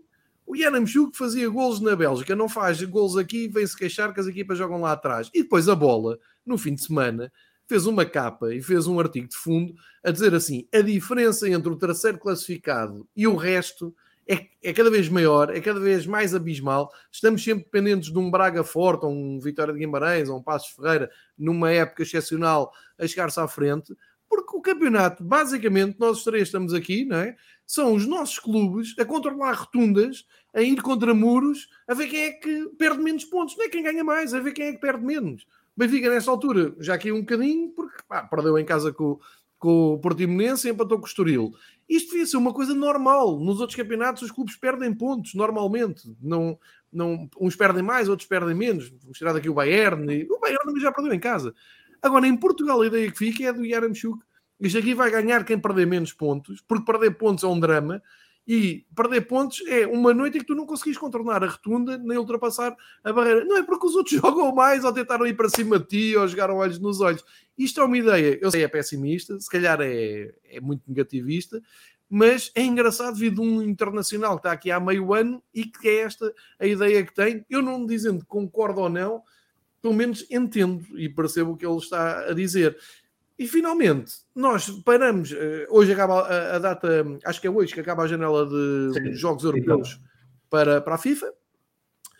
E voltamos ao nosso campeonato, ao nosso futebolzinho. E porquê taça de Portugal agora? E porquê que tivemos uma taça da Liga há umas semanas a meio com números ímpares nos grupos? Se o top 5 de campeonatos europeus vai tudo jogar no campeonato, tudo Vamos ter um Liverpool Arsenal, por exemplo, vamos ter grandes jogos no fim de semana. Vai jogar a taça de Portugal, porquê? Pronto, se calhar sou eu que estou, que estou a embirrar, mas eu tenho a tendência de querer me comparar aos melhores. O top 5 campeonatos europeu tem outro calendário, já é a segunda vez que isto vai acontecer. É que a seguir à Liga dos Campeões, e nesta altura, Porto, Benfica e Sporting olham para os jogos da taça e pensam, mas vou fazer ensaio geral para a Liga dos Campeões? Vão ter jogadores e, e não os utilizar para não os cansar, para não os lesionar. Parece-me tudo um pouco um, um pouco surreal, pá. E deixo aqui só esta nota: o Campeonato Nacional volta dia 27. Até lá, com certeza, até já fizemos outro uh, programa do Fever Pitch. Andamos mais pressa com o calendário do campeonato. Miguel, passo-te a palavra. Não sei se partilhas destas duas, tens outros, uh, outras notas ou não, mas queria ir um pouco por aqui. Eu, a primeira nota que tenho, não falámos no início porque estamos a falar da Federação, é que é o nosso primeiro programa desde que caiu o cartão do adepto. E, e acho que isso. Já leia, já leia para. Já leias, então, então deixa mais para a frente. Então deixa mais para a frente. Sim, sim. Em relação ao que estavas a falar, eh, nós já aqui estamos a dizer há quase dois anos já que o nosso campeonato é o que é. E eu conheço a história do futebol português e sei perfeitamente quando há essa terceira equipa, como chegou a ser o Boa Vista, a final dos anos 90, início dos 2000, ou o Braga, no final da década passada, virando de década, é sempre porque um dos grandes está bastante mal da mesma maneira que aquele Benfica, final dos anos 90 e início dos anos 2000, estava a ser ultrapassado pelo Boa Vista, que o Sporting, no final dos anos 2000 e início de 2010, estava a ser ultrapassado pelo Braga, não há uma verdadeira luta a quatro, nem nunca houve. O que há é um grande que está em abaixamento de forma. E depois a classe, a chamada classe média futebol português, é, é precisamente uma classe média baixa. No fundo, é um espelho da nossa sociedade. Uh, o gap é gigantesco entre os, os mais ricos e os mais pobres e, sobretudo, é um campeonato onde não se tomam medidas há muito tempo para reduzir esse, esse gap. E a centralização dos direitos televisivos já vem tarde e ainda nem sequer sabemos os moldes em que são feitos, apesar de já se estarem a dar os primeiros passos, digamos, a sério, mas vem com um atraso importante, sobretudo porque quando a centralização estiver feita, já estaremos em plena era da Superliga, porque mais tarde ou mais cedo haverá uma Superliga, algo parecido, diferente ao que quiseram, mas o futebol avança ao seu ritmo e nós vamos sempre dois passos atrás. Portanto, quando isso acontecer, já quase será irrelevante, porque por sua vez, Porto Benfica e Sporting eventualmente já terão outro tipo de receitas ou estarão mentalizados para outro tipo de competições e o campeonato perderá a sua relevância de maneira própria. E depois é este constante complexo de inferioridade que nós temos e, ou complexo de superioridade, dependendo da perspectiva, de que estamos constantemente a querer comparar-nos com Itália, França, uh, já nem digo Alemanha, Espanha e Itália, porque isso é incomparável, quando a nossa realidade nem sequer se assemelha com a holandesa, a belga, a escocesa, outros países em que vemos sempre os estádios cheios, que são países onde há maior poder aquisitivo, mas onde, paradoxalmente, os bilhetes são mais baratos. Ou seja, é mais fácil a um belga holandês ir a um jogo de futebol porque tem mais dinheiro para gastar, mas ele também paga menos por um bilhete do que paga um português. Portanto, já isso já diretamente muda a perspectiva. E depois é a falta de cultura local, que nós já falámos aqui muitíssimas vezes, a ausência de localismo, a ausência de estruturas fortes a nível local ou inclusive regional, que faz com que veamos jogos que supostamente seriam derbys, Bragas Benfica, eh, Bragas Vitória Sport Clubes, uh, jogos de, da zona de Lisboa, que deviam ter um ambiente muito mais quente, muito mais intenso e que são uh, completamente sem sal, sem, sem vida, sem, sem essa sensação de que estamos a viver um jogo especial. E, a nível tático, todos nós vemos os jogos nossos, vemos os jogos uns dos outros, e, e o futebol é como tu dizes, é unidirecional. Não há, no futebol português há muito tempo, uma equipa que empurra o Benfica para a sua área, ou o Porto, ou o Sporting, e não a deixe sair de lá durante 40 minutos. Isso não existe em Portugal. Mas, no entanto, se viram em jogos uh, de outras ligas, às vezes até os grandes passam por apuros porque encontram equipas que decidem jogar melhor a bola e têm bons executantes e uma, uma, ideia de jogo trabalhada e conseguem criar essa sensação. O Benfica perde pontos no jogo em que fez 20 remates à baliza e teve azar no, no contra-ataque. O Porto perdeu pontos na Madeira porque teve esse tal relevado que agora supostamente já não serve para ninguém, mas para o Porto na altura servia. Portanto, são só, é preciso acontecer esse tipo de, de falhos na Matrix, outra vez utilizar a expressão da seleção, para que os grandes percam pontos e por isso é que tivemos os anos em que Porto e Benfica não perdiam jogos até o final do campeonato e o Porto foi campeão durante, em três anos, perdeu um só jogo. Sporting, o ano passado, foi preciso jogar contra o Benfica quando já era campeão para perder o primeiro jogo. Essas dinâmicas eh, vão acontecendo cada vez mais. E a única coisa é que, sendo os três mais ou menos eh, candidatos na mesma linha, a possibilidade de perdermos pontos entre nós é maior. Mas não, a probabilidade de perder pontos com os Tondelas ou com os Cold Cities ou com os Portimonenses é sempre por eh, casualidade, por dias em que realmente a bola não quer entrar e nesse dia já vir alguém dizer que afinal, olha o futebol português, que o Portimonense vai ganhar à luz, ou que o Porto não passa na Madeira, mas isso realmente são casos excepcionais de uma realidade que é muito mais conservadora. O futebol português hoje é como o futebol português dos anos 80, e os relevados de hoje é como quando, nos anos 80, quando todas as grandes ligas europeias já tinham consolidado as suas infraestruturas, o Porto ia jogar a Vidal Pinheiro em terra batida. Em 1984 85 só ia jogava em casa em terra batida E em 1984-85 eu desafio qualquer pessoa a encontrar um jogo da Liga Espanhola, Italiana, Francesa, Alemã, Inglesa, Holandesa ou Belga e que me mostre uma equipa que jogava em terra batida na primeira divisão. Não vou encontrar, porque não existia. Portanto, nós historicamente vamos sempre com esse passo atrás. Só que pomos sempre em bicos de pés. Temos um, um complexo de superioridade e inferioridade que nos permite não ver a realidade como a deveríamos ver. E isso, obviamente, que condiciona absolutamente tudo. E todos esses pequenos episódios de, de, de equipas que podem mudar de estar dentro do mesmo campeonato, eh, quando já por si nem sequer deviam estar nesse campeonato, quando temos episódios de equipas que escrevem jogadores, mas depois não jogam e depois no final do ano não pagam os salários e são desprovidos na secretaria, e há equipas que já sabem que vai isso acontecer e, portanto, desportivamente também não atuam com, com maior competitividade. Isso é algo que só acontece aqui. E voltando então ao início do programa, o que o Filipe fez no início de falar de cada um dos campeonatos, mostrou muitos portugueses que não sabiam a realidade desses campeonatos da Escócia, da Holanda, até da própria Itália, que durante muitos anos ficou escondida dos meios de comunicação. E então aí foi quando começaram a perceber realmente o gap gigantesco que há a todos os níveis entre o futebol português e esse futebol. E o triste é que nós tínhamos condições para muito mais. Ou seja, nós não temos este problema porque é algo que não possamos aspirar a melhor. E o que nos frustra a nós os três é precisamente sermos conscientes de que podíamos ser mais o futebol português estar bem organizado, que os horários podiam ser decentes, que os bilhetes podiam ser uh, tidos em consideração com a realidade económica do país e a necessidade dos adeptos. Tudo isso é, é factível. O que não há é uma estrutura, tanto organizativa como a nível dos próprios clubes, não há vontade e não há depois, do lado dos adeptos, uma proatividade à procura de fazer com que isso aconteça. Foi muito bonito, e já vamos falar do cartão de adepto, poucas pessoas fizeram suficiente barulho para acabar uh, com uma ideia completamente estupafúrdia, mas as grandes lutas vão muito mais para além do cartão do adepto, e são todas estas. É isso, é um bom mote, já vamos falar, já, já não ia deixar passar essa, essa hipótese, é um bom mote, porque aqui estamos todos com moral para falar nisso e uh, aproveitar até esse balanço para aumentar uh, o leque de discussão e de outras coisas onde possamos ser interventivos. Um, Grande Pedro Varela, como é que tu vês o momento ao dia 2 do futebol português? O que é que tu achas disto tudo? Que episódios é que destacas? Um, Olha, estamos hum. numa paragem, não é? Entre, eh, entre ciclos. Vamos agora para um ciclo muito complicado para todos os clubes, principalmente uhum. para os três candidatos ao título, com derbys, clássicos, Liga dos Campeões por resolver. Uh, vem aí muita emoção. Como é que tu vês isto? Sendo que vais ter que esperar pelo fim do mês, porque primeiro a taça. Sim, um, uh, ah, diz aqui algumas coisas que fui anotando e mais uma vez para não me estar também a repetir o que vocês já disseram, que levantaram aqui um conjunto de, de problemas que, que, são normais. Eu, eu, repito muitas vezes esta frase, mas não deixa de cada vez penso mais nela. Se nós fôssemos racionais com o futebol, como somos com outras coisas na vida, já há muito tempo que não ligávamos ao futebol, que não íamos aos estádios, eh, especialmente a ida ao estádio. Eu, realmente Sim. parecia um estádio de futebol hoje em Portugal. Eu no outro dia estive em Passos Ferreira e continuo a ir àqueles estádios em Portugal. Enquanto não me pedissem o cartão de adepto, fui ao Passos É, é um exercício de resistência. Eu também fui ao Estoril. É um exercício de resistência porque... Na prática, porque vamos ter com amigos, não é? Porque vamos ter com amigos. É isso, porque, é isso. É porque no, no é final há um jogo de futebol, mas estamos lá, falamos com amigos, estamos mesmo, com amigos, comemos, bebemos, discutimos, uh, brincamos, uh, às vezes choramos, um, depois há um jogo de futebol e regressamos a casa, umas vezes contentes, outras vezes tristes.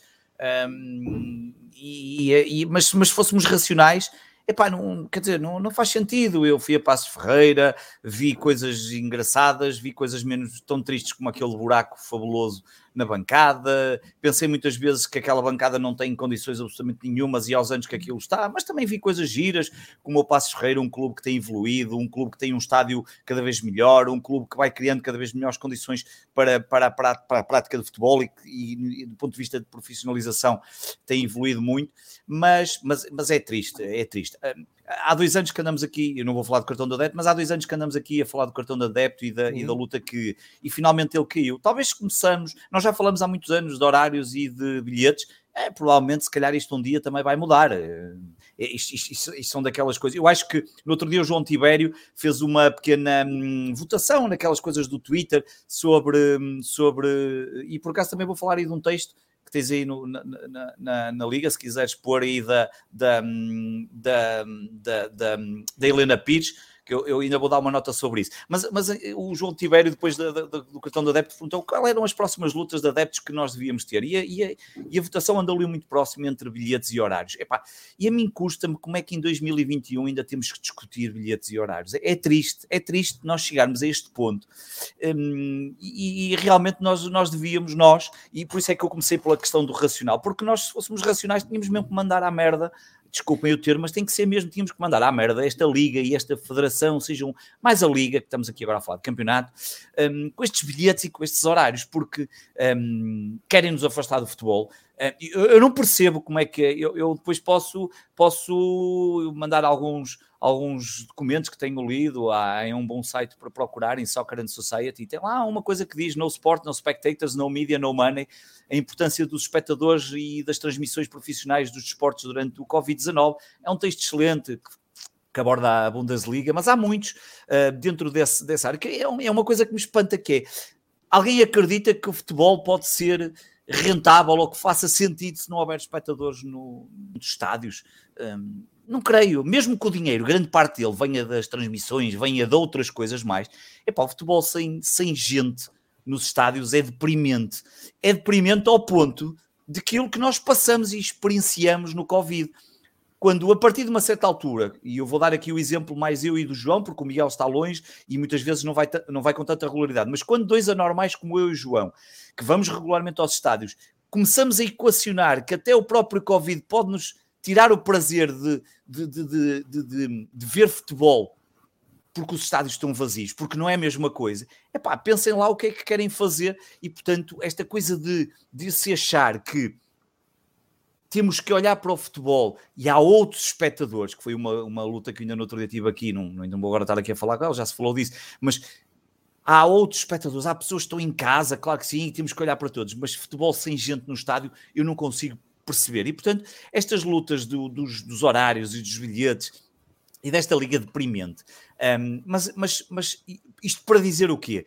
A liga é deprimente, mas mais deprimente do que a própria liga e, do, e de se achar que, obviamente, que há aqui um, uma, um problema com a competitividade da nossa liga, é quando a Helena Pires, diretora executiva da Liga, num texto que está publicado no site, mas que foi publicado no Record, no dia 11 de novembro, foi há três ou quatro dias, sobre, neste caso é sobre a Allianz Cup, a falar de um crescimento sustentado e a falar de uma coisa espetacular, como se a taça da Liga fosse. Bem, eu, eu estava a ler aquele texto e eu pensei, Helena Pires está a falar da FA Cup, da forma como diz ali o campeão de inverno e não sei quê, as condições. E eu disse, porra, eu realmente fiquei a pensar: olha, eu fui ver as últimas três edições a Braga, por acaso, eu fui ver os jogos todos. Das últimas três edições da Taça da Liga em Braga, eu fui ver os jogos todos. Eu sou aquele anormal que fui ver os jogos todos e num deles okay. cheguei lá às 7h45 da noite para ver um Porto Sporting e cheguei a casa às 3 da manhã e moro no Porto, num jogo em Braga. Portanto, só para terem. Portanto, eu sou esse anormal, num, num, num, numa coisa que nem, nem, nem, nem, nem, cerveja, nem bebidas alcoólicas havia. E, pá, e quando tu tens gente que acha que estamos ali perante uma das melhores competições e que não sei o quê. Portanto, quando tem gente desta à frente de um, de um dos, dos, mais importantes órgãos uh, das entidades que pensam o futebol, epá, é difícil. O que é que nós vamos achar? Não sei, é difícil. Não, é muito complicado. Um, eu gostei muito da frase: não há projeto que nos dê maior orgulho que a Allianz Cup. Eu, eu, eu vou-te dizer, é mesmo, foda-se, meu. Em que mundo é que esta gente vive, meu? Desculpem, mas eu hoje, eu, hoje tenho que, eu hoje tenho que dizer isto, porque quando se lê uma frase, não há projeto que nos dê maior orgulho que a Allianz Cup, a Allianz Cup é o quê? Allianz Cup é aquele é arroz do hospital, é o arroz do hospital, que tu nem sabes o que é, que é aquilo, comes porque tens de comer se não morres, porque precisas de comer, mas aquilo não tem sabor nenhum, aquilo é a maior merda que tu podes comer, aquilo não faz sentido nenhum, a forma como está idealizada, dá orgulho, orgulho em quê? Em nada, não, não serve, para, aquilo, não serve para os mais jovens poderem jogar, que era o que devia de se calhar fazer. Não dá lugar na taça, nas competições europeias. Eh, não serve, serve para quê? Para ter os melhores clubes. Está feito de forma a que os melhores clubes, os quatro principais, joguem a Final Four. Epá, isto é surreal. E o que me mais espanta no meio disto tudo é e os pequenos? E os pequenos? O que é que os clubes pequenos Porquê é que os clubes pequenos em Portugal têm que estar sempre de acordo com os três grandes que são quem dominam? Nós já sabemos que 90% dos adeptos em Portugal são dos três grandes e são dos três grandes quando ganham, não é? Portanto, 90% são dos três grandes e depois são sempre quando ganham, não é? Porque quando perde até se esquecem de ir à bola e depois estão lá os 100 e os 200 estúpidos do costume numa bancada de, da Naval com 2 graus e um vento de cortar. Assim. Estou-me a lembrar assim num jogo que me lembro perfeitamente sim, sim. que o Rony marcou o gol e estávamos lá 200 gajos e um frio que nem vos digo o que é que ficava gelado. Mas, mas a verdade é que eu, eu fico a pensar o que é que, o que, onde é que esta gente vive? Quer dizer, não, não olha à volta, mas esta gente vive em quê? Depois, tu há pouco estavas a falar dos, dos bilhetes e dos horários. Epá, devemos ser o único país da Europa, e eu não fui confirmar, e portanto, um, mas também podia marmar em Rui Santos e dizer há estudos que mostram que, para dar assim um lado mais intelectual, mas depois tu vais ver, pá, devemos ser o único país em que as transmissões televisivas, em que o, o canal que tem os, os direitos de transmissão mostra os jogos todos em horas diferentes, do princípio ao fim de uma jornada. Eu acho que isto não deve acontecer em campeonato nenhum. Nos principais campeonatos não, não acontece. Há vários jogos à mesma hora. Ainda ontem, na brincadeira, partilhamos aquela imagem que eu até que partilhei no Twitter dos jogos da próxima jornada da Bundesliga, não é? Sexta, sete e meia, sábado, quase todos os jogos às duas e meia e um às quatro e meia, e no domingo há outro às quatro e meia, outro às cinco e meia. Epá, é assustador, não, não, não, não, percebo. Isto é um, é um país de chico espertismo, de, de, gente que às vezes não mora aqui. Obviamente que isto um, que tem outros interesses, como nós bem sabemos, e nós, como somos estúpidos, um, vemos isto sempre de um lado mais apaixonado. Um, e enfim, olha, é, é, tudo muito triste. Quanto ao que, tu, ao que tu ainda falaste aqui das competições, epá, nós já não. São não sei quantos dias entre o último jogo do campeonato que foi este Passos Ferreira e o próximo jogo. Pelo meio temos Taça de Portugal, temos Liga dos Campeões, enfim, é uma salgalhada que ninguém se percebe. Alguém já sabe quando é que vai parar o campeonato? Quando for o Mundial do Qatar? Achas?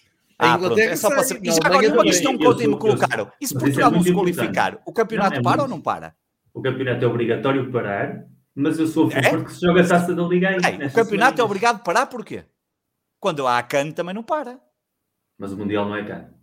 Está bem, eu sei que não é CAN. Mas, o que, o que a, FIFA, a, FIFA, tem o poder de mandar parar as competições da mesma maneira que claro, as confederações. A FIFA faz o que quer, eu sei. Mas, eu mas seria isso. o melhor mês possível para jogar a taça da Liga, porque entre ver um Santa Clara Oliveirense e ver um Brasil-Argentina, eu acho que a gente vai querer ver o Santa Clara Oliveirense. Eu acho que não há dúvidas. É um Pá, tá aí, olha, está aqui o um bom exemplo da Final Four. Portanto, por acaso o Porto acabou por ser eliminado, o que foi uma pena, porque toda a gente sabe que o Sérgio Conceição tinha prometido ao Pinta Costa a taça e é uma pena, não vai poder cumprir. Mas tudo bem, o Pinta Costa pode agora escolher uma nova prenda no Natal. Mas brincadeiras à parte, é evidente. Não, mas repara, é brincadeiras à parte. Claro que isto era uma brincadeira, mas este, olhas para estes quatro grupos e o, e o, o que sai daqui é o Benfica, por acaso, tem ali uh, a dificuldade que foi a questão do Vitória e apanhou ali e tal, mas era feito para o Benfica passar. O do Varela, Sporting... Sobre o Benfica, deixa-me dizer uma coisa. A, a, dificuldade que tivemos, tivemos, eu até me considero um, um, cidadão bem informado, a dificuldade que tivemos para desenvolver um raciocínio que explica às pessoas como é que o Benfica podia chegar à final da Taça da Liga. Epá, eu, a sério, eu aplaudo porque claro. isto é preciso uma grande imaginação para se inventar uma cagada tão grande. Claro. O, o jogo Vitória de Guimarães acabou e, ora bem, temos que receber o Covilhã, temos que ganhar por 2-0, a 2-0 não dá, 3-0 é que dá, 3-1 também dá, 2-0 não dá. Se a for 2-0 ainda vai à idade, não? Se calhar ainda vai aquele desempate, o famoso desempate de idade. Que cagada! Eu sonho que um dia a final da taça da Liga seja decidida pelo tamanho médio das chuteiras usadas em campo, ou seja, a equipa que usou os pés mais pequeninos mais, pá, merecia ganhar, sei lá, olha, o Sporting foi à final com o Porto, o Porto jogou com uma média de chuteiras de 42, o Sporting 41,5, ganha porque tem um pezinho mais pequenino, pá, era uma cena épica, isto parece um episódio de Seinfeld, é tão triste, é isto acaba hospital. É pá, é assim, é um bocado isso. E, e, portanto, isto está feito, e portanto eu fico espantado quando vejo opiniões destas, e na verdade até foste tu que me, que me alertaste para este texto, porque foste tu que partilhaste, se não estou em erro, o texto nas redes sociais? Sim, sim. Acho que sim. Acho que foste tu partilhaste, porque eu não, eu não leio o recorde, não leio, eu só leio o recorde e a bola ou o jogo quando vejo coisas que me interessam mesmo. No recorde, quando é o Rui Malheiro a escrever, gosto de ler. Quando são artigos assim mais Grande de gente que eu aprecio, obviamente que vou, que vou lá ler uh, de vez em quando, mas, mas, mas fico espantado quando, quando se olha para este tipo de prosas um, E é eu percebo a prosa. A prosa é feita para o patrocinador, obviamente, que isso claro, é que é o mais triste. A prosa está feita para o patrocinador. Portanto, isto no final devia ter post patrocinado ou texto patrocinado. É o Sim, isto, é, o que isto é, porque, oh, exatamente. Mas é um bocadinho triste quando vivemos nesta, nesta lógica, e tu estavas há pouco a dizer bilhetes a 15 euros. Eh, por acaso eu já vi, eu fui ver, porque eu lembro-me de quando falaste agora, para terminar, falaste da Smart Fun, que era a plataforma que tu estavas a referir Sim. no início, que é de uma empresa chamada Smart Move, que supostamente diz que tem 20 anos de experiência na área do futebol e, das, e dos clubes. Eu nunca vi, eu nunca ouvi falar, Nem mas eu. eu. Eu, também sou, mas eu sou um burro nesta área, tu já não que trabalhas nestas áreas, mas eu, eu, eu fiquei espantado.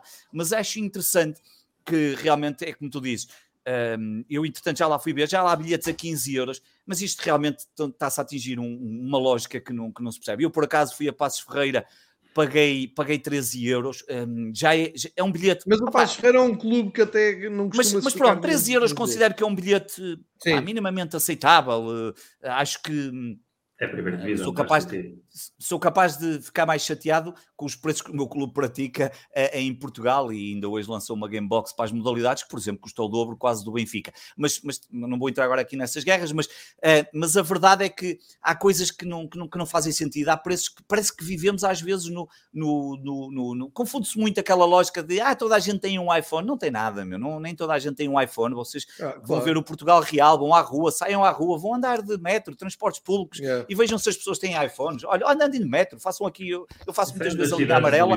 Vão ver na linha amarela, ou vão para o interior e vão ver se as pessoas têm todas iPhones e têm todas Netflix yeah. e HBOs e essas merdas todas.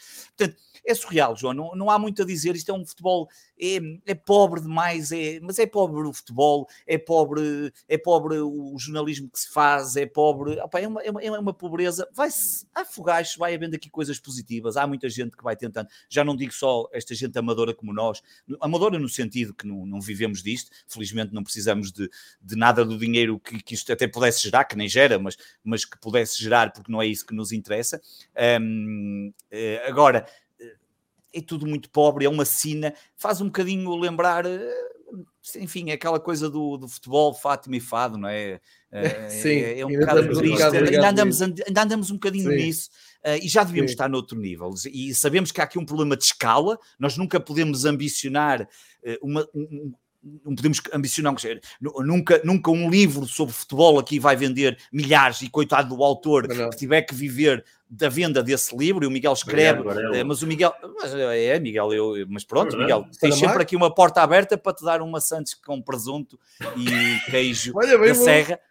Mas a verdade é que não, não dá. eu, eu no outro dia falava disso com o Rui Tovar quando estivemos aqui, quando, e tu estavas lá, quando, quando não dá para não dá para viver de, de nem um livro parou Exatamente, portanto, é, é, essa lógica sabemos disso que é um problema de escala, mas pode-se fazer qualquer coisa de melhor, pode-se procurar melhor e pode-se ambicionar fazer mais. E, e, no caso do futebol, podia-se ambicionar muito mais, e eu não percebo, uh, há, há, não sei quantos anos, pelo menos 3, 4 anos que andamos com a mesma média de espectadores, estou muito curioso como é que vai terminar este ano, mesmo tendo tido aqueles problemas, mas está, está notório que a coisa não, não, não, Sim, vai ser o mesmo. Há, muito, é há aqui é muita gente que tem há uma dificuldade e sabemos que, claro, vai chegar ao final do campeonato, quando se aproximar os jogos principais, tudo vai esgotar e já sabemos Sim, que vão se vender as camisolas todas, e isso é o normal.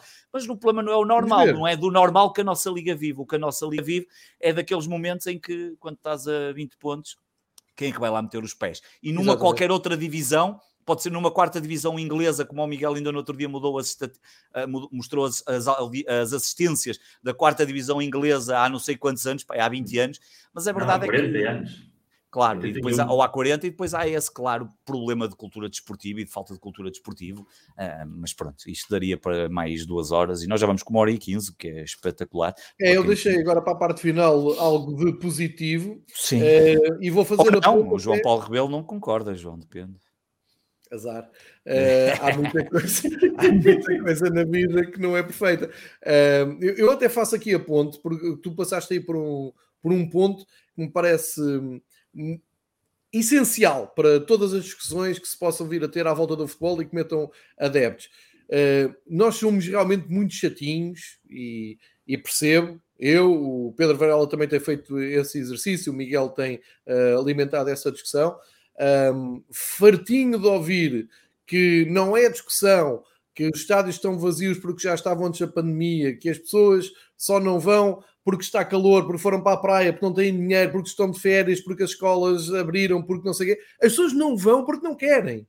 Ponto final, eu já digo isto há anos, e depois da pandemia, e nós dissemos, e temos moral para, para uh, falar neste assunto, nós tivemos aqui um ano inteiro a dizer, atenção, que quando pudermos voltar aos estádios, não tenho a certeza que toda a gente a que queira continuar a ver. Claro. E a ir. Eu, eu falo por mim, falo pelo Pedro Varela, eu fui ao Estoril ver o Benfica pensei, se calhar estava melhor em casa. É mesmo isso que o Varela diz. Eu fui porque um grupo grande de amigos de infância se reúne, se come, contam-se histórias. E estavas próximo de casa, João, porque se calhar se fosse a meio. Lisboa, Imagina que era em Leiria, se calhar até pensavas duas vezes. Sim, pá, já pensei. Eu para o Vizela, por exemplo, já pensei duas vezes. Pensei, hum, mas fazes não mal, sei. não só porque tens que passar aqui perto de casa e eu posso sempre acertar com um calhau, mas porque é um estádio que acho que vale a pena e é mas uma gente que sabe mais... receber bem. São mais notícias para ti, mas são piores notícias ainda para, para quem vende bilhetes, para os clubes, para a liga, para toda a gente. Claro. Porque isto claro. é um sinal claro que as pessoas, a meio, ou perderam poder de compra, ou perderam interesse, ou perderam paciência, como tu estavas há um bocado a dizer. Alguma coisa aqui falhou. Agora, geralmente, quando se colocam, e, e tanto eu e tu começámos a fazer um exercício que é, ah é, não, não temos razão nisto, estamos a dizer, então vamos ver, jogo a jogo, quantas pessoas é que entram no estádio e, e que porcentagem do estádio é que é ocupada? É ridículo. Como é que o Sporting, que, é, que, não é campeão há 20 anos, ainda não conseguiu esgotar o, o estádio? Já tivemos jogos a 100%, não tivemos. Eu acho que provavelmente vamos ficar muito próximo com o Dortmund, mas mas também é uma circunstância especial. Tá bem, era aquilo que eu falava há bocado. Nacional... Tens a possibilidade de qualificar, que aconteceu uma vez na história da Liga dos Campeões. Encantado, o Bayern e o Barcelona também encheu a luz. Claro, exatamente. Claro. Esse é que é o problema. Agora o resto. Eu é ver resto. Aruca e, e Tondela. E quando chover, João? E quando chover? Pois, já, depois, já, já claro. nisto. E o último jogo Benfica, Benfica Braga, clássico de futebol português, jogo domingo, 9, 9 e um quarto da noite. Pá, 40 mil pessoas. 40 mil pessoas para a luz são as 600 pessoas que vão ao Aroca, ou as 700 pessoas que estão a ir a Moreira, ou a Tondela, que são os estádios que menos gente levam. Este é que é o problema. Isto é que tem, isto é que, tem que ser falado, isto é que tem que ser resolvido. Mas somos uns grandes chatos e aparece até malta, até malta que anda muitas vezes nestas lutas connosco e tem sempre uma desculpa. É pá, é as férias, é o preço dos bilhetes, é a hora, é o dia, é o calor, é. Não é. Não é, isso, isso, é a tua desculpa naquele dia para tu não ires. Mas eu não quero saber da tua desculpa, nem da minha, nem de ninguém. Eu quero é saber o quadro geral, no global, porque é que as pessoas estão a deixar de ir. E isto é um facto, as pessoas estão a deixar de ir ao futebol e já não iam muito. Portanto, é um quadro muito negro. E uma das coisas que, e nós dissemos aqui também, é, mais uma vez, grande moral que nós temos aqui hoje, para a ponta final do Fever Pitch, três, três rivais, uma das coisas que estava a atrapalhar também era a questão do cartão do adepto. E nós podem-nos chamar de tudo, mas desde o primeiro dia, cartão do adepto não passou por aqui. E eu lembro-me da primeira vez que falei aqui do cartão do adepto e disse: pode-me custar muito, pode acabar com a minha rotina, pode acabar com tudo o que eu fiz a minha vida toda à volta de, ir ao futebol e ver os jogos todos bem Benfica ao Estado da Luz e os que posso fora. Mas cartão não tiro, se tiver que ficar em casa, fiquei. E isso pode ter ajudado algumas dezenas ou algumas centenas ou mesmo alguns milhares de adeptos a olhar, mas estão-me a complicar a vida. Eu que vou sempre aos jogos, que não discuto preços de bilhetes, que não discuto condições, bancadas amovíveis e acessos, estão-me a dificultar a vida. Epá, então vão vocês. Pode ter passado por aqui. Coisa boa, ou não é ainda. Hum, não é definitivo, mas eh, já aconteceu aqui uma coisa boa, foi um, foram ao Parlamento através da iniciativa liberal, uh, revogar o, o, cartão. E uh, há um jornal muito preocupado com isto. O Record todos os dias consegue meter as atenção, que ainda tem que ir.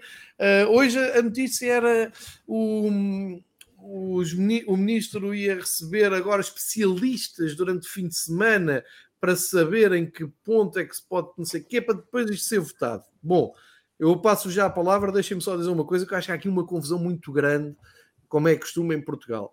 Um, o facto de ter havido uma votação para a revogação do cartão e que passou bem, e ao que tudo indica, vão matar aqui uh, o cartão uh, à, nascença, à nascença, não, porque isto uh, foi uma medida, uma lei tomada cobardemente, durante uma pandemia em que as pessoas estavam mais preocupadas com outras coisas, sem ninguém ir ao estádio. Esperou-se que os estádios abrissem para meter assim do semana o cartão e de repente tínhamos todas as observações negativas vêm de uma minoria de pessoas, como dizia João Paulo Rebelo, que deve ter ficado muito admirado com o que aconteceu no Parlamento. Não sabemos porque ele ainda não falou, porque João Paulo Rebelo fala de tudo e mais alguma coisa, mas isto não falou. E nem tinha que falar, tinha era que se demitir, porque um político que uh, defende da maneira como ele falou e defendeu o cartão do adepto e, e, os, e os testemunhos de estupidez que ele passou à volta do cartão do adepto tinha que se demitir, enfim, mas se nem o Cabrita se demite, ninguém se demite neste país, portanto já sabemos que é assim. Agora, com o João Paulo Rebelo havia mais figuras a irem, e é aqui que eu quero chegar. Pá, vamos lá ver uma coisa. Eu, eh, vocês sabem que eu não nas redes sociais não, não, não, não não costumo falar de política, vá, discutir política, não é uma coisa que não falo muito de futebol, política não, não me meto, mas eu estou a ver o que é que está aqui a acontecer e eh, com a minha isenção política vou dizer o seguinte: isto é uma vitória do, do PCP ou do, da Iniciativa ou Liberal ou, ou do Cotrim. Não é, não. Há, há, são duas coisas diferentes. Eu agradeço muito, estou muito agradecido ao deputado João Cotrim ter levado e ter defendido a revogação do, do cartão e ter exposto a ignorância daquele Parlamento em relação ao assunto. Muito agradecido, muito obrigado sobre hum, as votações contra o, o, cartão, também muito agradecido, mas no fim do dia o que eu tenho a dizer é o seguinte: a vitória, ou a vitória, ou a moral, ou hum, a, quem tem que ficar com os louros disto, somos nós os três. São todos aqueles que nos estão aqui a ouvir, agora em direto e que vão ouvir depois no podcast. São todos aqueles que andam no Twitter todos os dias, uh, de todos os clubes, a resistirem a, e às vezes com prejuízo não verem o seu clube a resistirem a fazer o cartão. Uh, esses é que são os verdadeiros uh, vitoriosos. A explicarem de forma luta. construtiva porque é que aquilo não é, porque foi Exatamente, um, um ponto muito importante. A forma pedagógica como, como se, foi, como se levou a discussão a um ponto, não foi nunca pelo lado de. E, eu, eu deixo já terminar, deixa-me só dizer aqui uma coisa. Eu, há bocado disseste que o recorde anda muito preocupado e tem que andar, um, nada contra, eu já disse isto várias vezes. Eu acho que o Bernardo Ribeiro, que é o diretor do recorde, no Twitter, apesar de tudo, eu posso discordar de uma série de coisas que ele diz, mas pelo menos lá vai respondendo a uma série de coisas. Mas e relativamente a isso, claro que andam preocupados. O Luís Cristóvão, na altura, disse assim: o fim do cartão do adepto é de festejar, mas a, existência, a sua existência é testemunha de uma visão que deve continuar a ser combatida. E o Bernardo Ribeiro respondeu assim: confesso que me preocupa mais a ausência de uma alternativa. É logo mostrar que não percebe Sim. a essência do cartão de adepto, ao qual eu respondi que alternativa? Também a pensam para a violência nas escolas, nos parques públicos, em tantos outros locais? Não, porque há a lei e essa deveria ser suficiente. E se não é em todo lado, podem começar por aí, pela aplicação da mesma. É o suficiente para perceber como eles, e eles, neste caso o Bernardo e outras pessoas, não, não têm não entendem absolutamente nada, nada, do que é que foi a discussão do cartão de adepto. E deixa-me só dizer é. aí um ponto que tu referiste aí muito rapidamente, que é de uh, a, IL, a, a Iniciativa Liberal levou ao, ao Parlamento, eh, que não esteve na última votação, do qual o PCP também tinha reprovado eh, esse. Portanto, houve dois partidos que têm aqui um papel importante. A Iniciativa Liberal, que não esteve na primeira vez na votação e levou ao Parlamento, foi o primeiro a dizer que ia levar ao Parlamento, e o PCP, que já tinha votado contra, e levou também, foram três projetos de lei, foi a da IL, foi a do PCP e foi do Chega, e curiosamente, vou-te dizer, a do PCP era a melhor proposta do ponto de vista de discussão de projeto de lei, porque não só pedia a revogação do cartão do adepto, também pedia, para acabar com as zonas de condições de adeptos especiais, lá as CAPs, como ainda falava sobre os grupos organizados e a discussão séria sobre os grupos organizados. Era mais envolvente. A da ILA, só a da ILA, a da ILA, a Iniciativa Liberal só tinha a do cartão do adepto, que foi rebogada, era, era a luta mais importante. Mas o mais importante... Do que estás a dizer. É? Completamente contra do que se estás a dizer. O quê? Continua, acaba e depois eu já explico. Não, não, eu, para dizer, eu só ia complementar isso, porque depois o João já disse uma coisa muito importante, que foi a vergonha da discussão que vimos, não só na Assembleia da República, é, é, é, não é falta de conhecimento, porque estava lá o deputado do PSD, o Emílio Guerreiro, que sabia muito bem como é que as coisas funcionavam e, como é, e era um entendido, e esteve na, no, por trás desta lei em 2013 e disse muito bem algumas coisas, mas mas o que mais me espantou foi esse senhor que tens aí na fotografia, nem se dignou a aparecer, para pelo menos, podia não dizer nada, mas pelo menos ouvir. Era qualquer coisa como, não, eu estou aqui presente, vou ouvir, eh, e depois logo mais tarde se tomarão as, as, as devidas ilações sobre o que acabou de acontecer aqui neste, neste dia. Força Olha, vou passar para o Miguel, que já vi que o Miguel tem, tem argumentos, e eu só me faltou dizer... Quero, só dar, quero dar Desculpa, Miguel, só para fazer uma introdução, vou só dizer uma coisa que já tinha dito no outro local, que é, uh, da próxima vez fizerem alguma coisa pelos, pelos adeptos, ou para uh, que se queiram meter em adeptos, epá, não confiem estas decisões e estes projetos de lei a pessoas que chegam aos estádios em carros eh, de luxo, uh, que vão parar no menos dois, que saem do carro se metem no elevador, saem do elevador estão numa alcatifa, claro. chegam à alcatifa têm direito a um catering, depois uns lugares bem confortáveis e depois uh, são um, incomodados com barulhos de cânticos e uh, aqueles barulhos que se faz à volta de um jogo que deve eh, chatear muito os senhores, e depois o mesmo caminho até ao carro e sair primeiro com os outros todos. Isso não é ser adepto de futebol.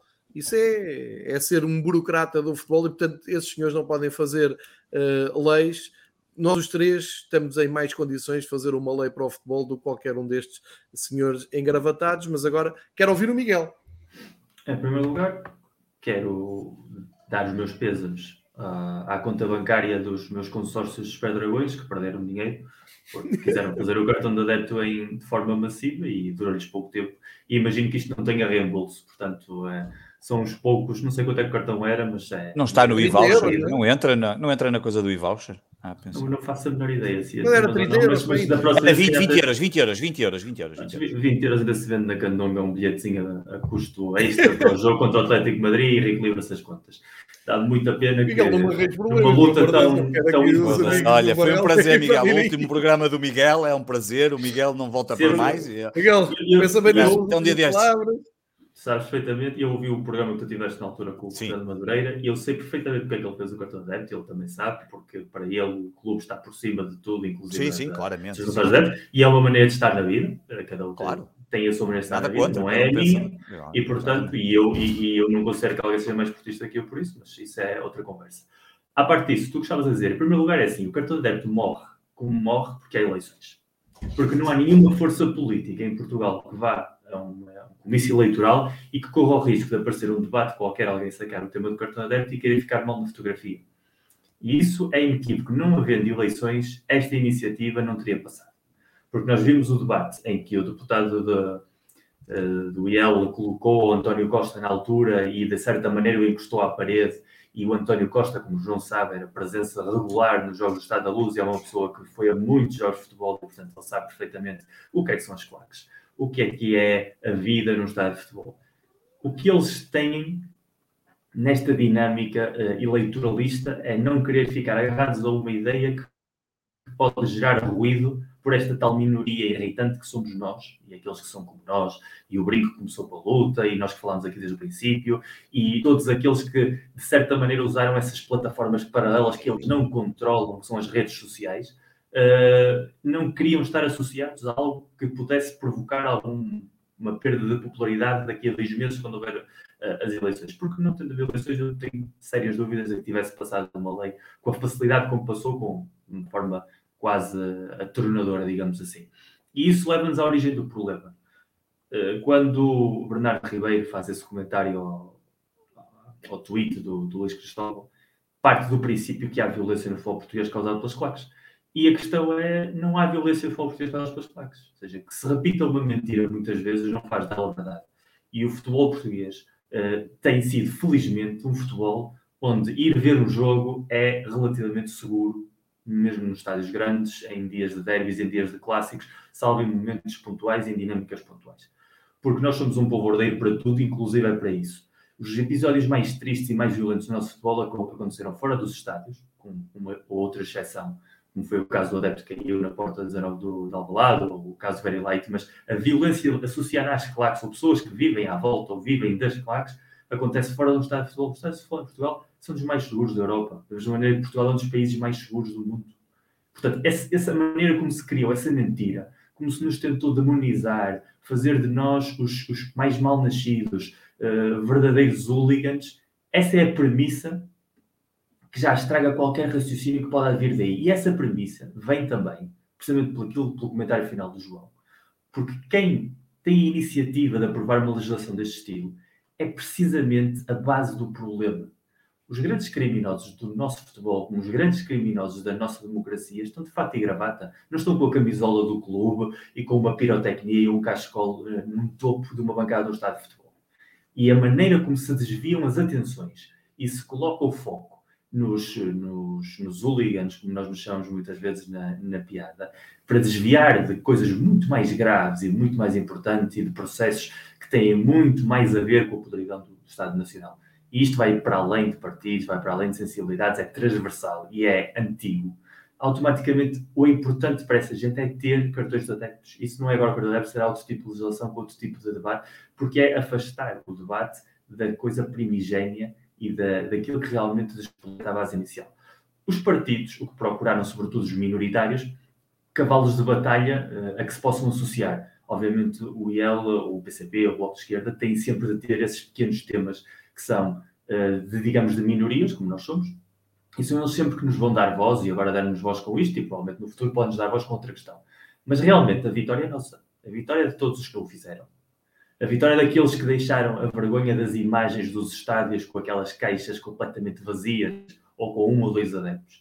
A vitória é daqueles que, utilizando as suas redes sociais, que é uma ferramenta que eles não controlam, porque é muito curioso que o Record seja um dos adalides do, do cartão de adepto. A publicidade institucional é um tema de que se fala muito pouco em Portugal, e a nível transversal, a nível da, economia social, mas os Estados pagam muito dinheiro em publicidade aos órgãos de comunicação social. Esse dinheiro não é grátis esse dinheiro e também vai para além de sensibilidades partidárias, porque fazem-nos todos os partidos. Mas essa publicidade institucional que chega aos jornais, aos meios de comunicação social, porque o Record pertence a um grupo de comunicação social, não quer necessariamente que essa publicidade vá ao Record, mas vai ao grupo. E essas ajudas têm um preço. E o preço é não fazer demasiado barulho em determinados assuntos. E por isso é que nem sequer temos uma imprensa muito crítica a nível geral, digamos assim. E os temas caem muito depressa quando saem e quando começam a gerar um pouquinho de ruído porque há essa, digamos, algema económica que os meios de comunicação social de Portugal e noutros países têm, porque não têm a independência económica de ser uma força realmente forte, como deveria ser o quarto poder, mas aí já vamos a, a outras questões que nos ultrapassam por completo e que não pertencem aqui.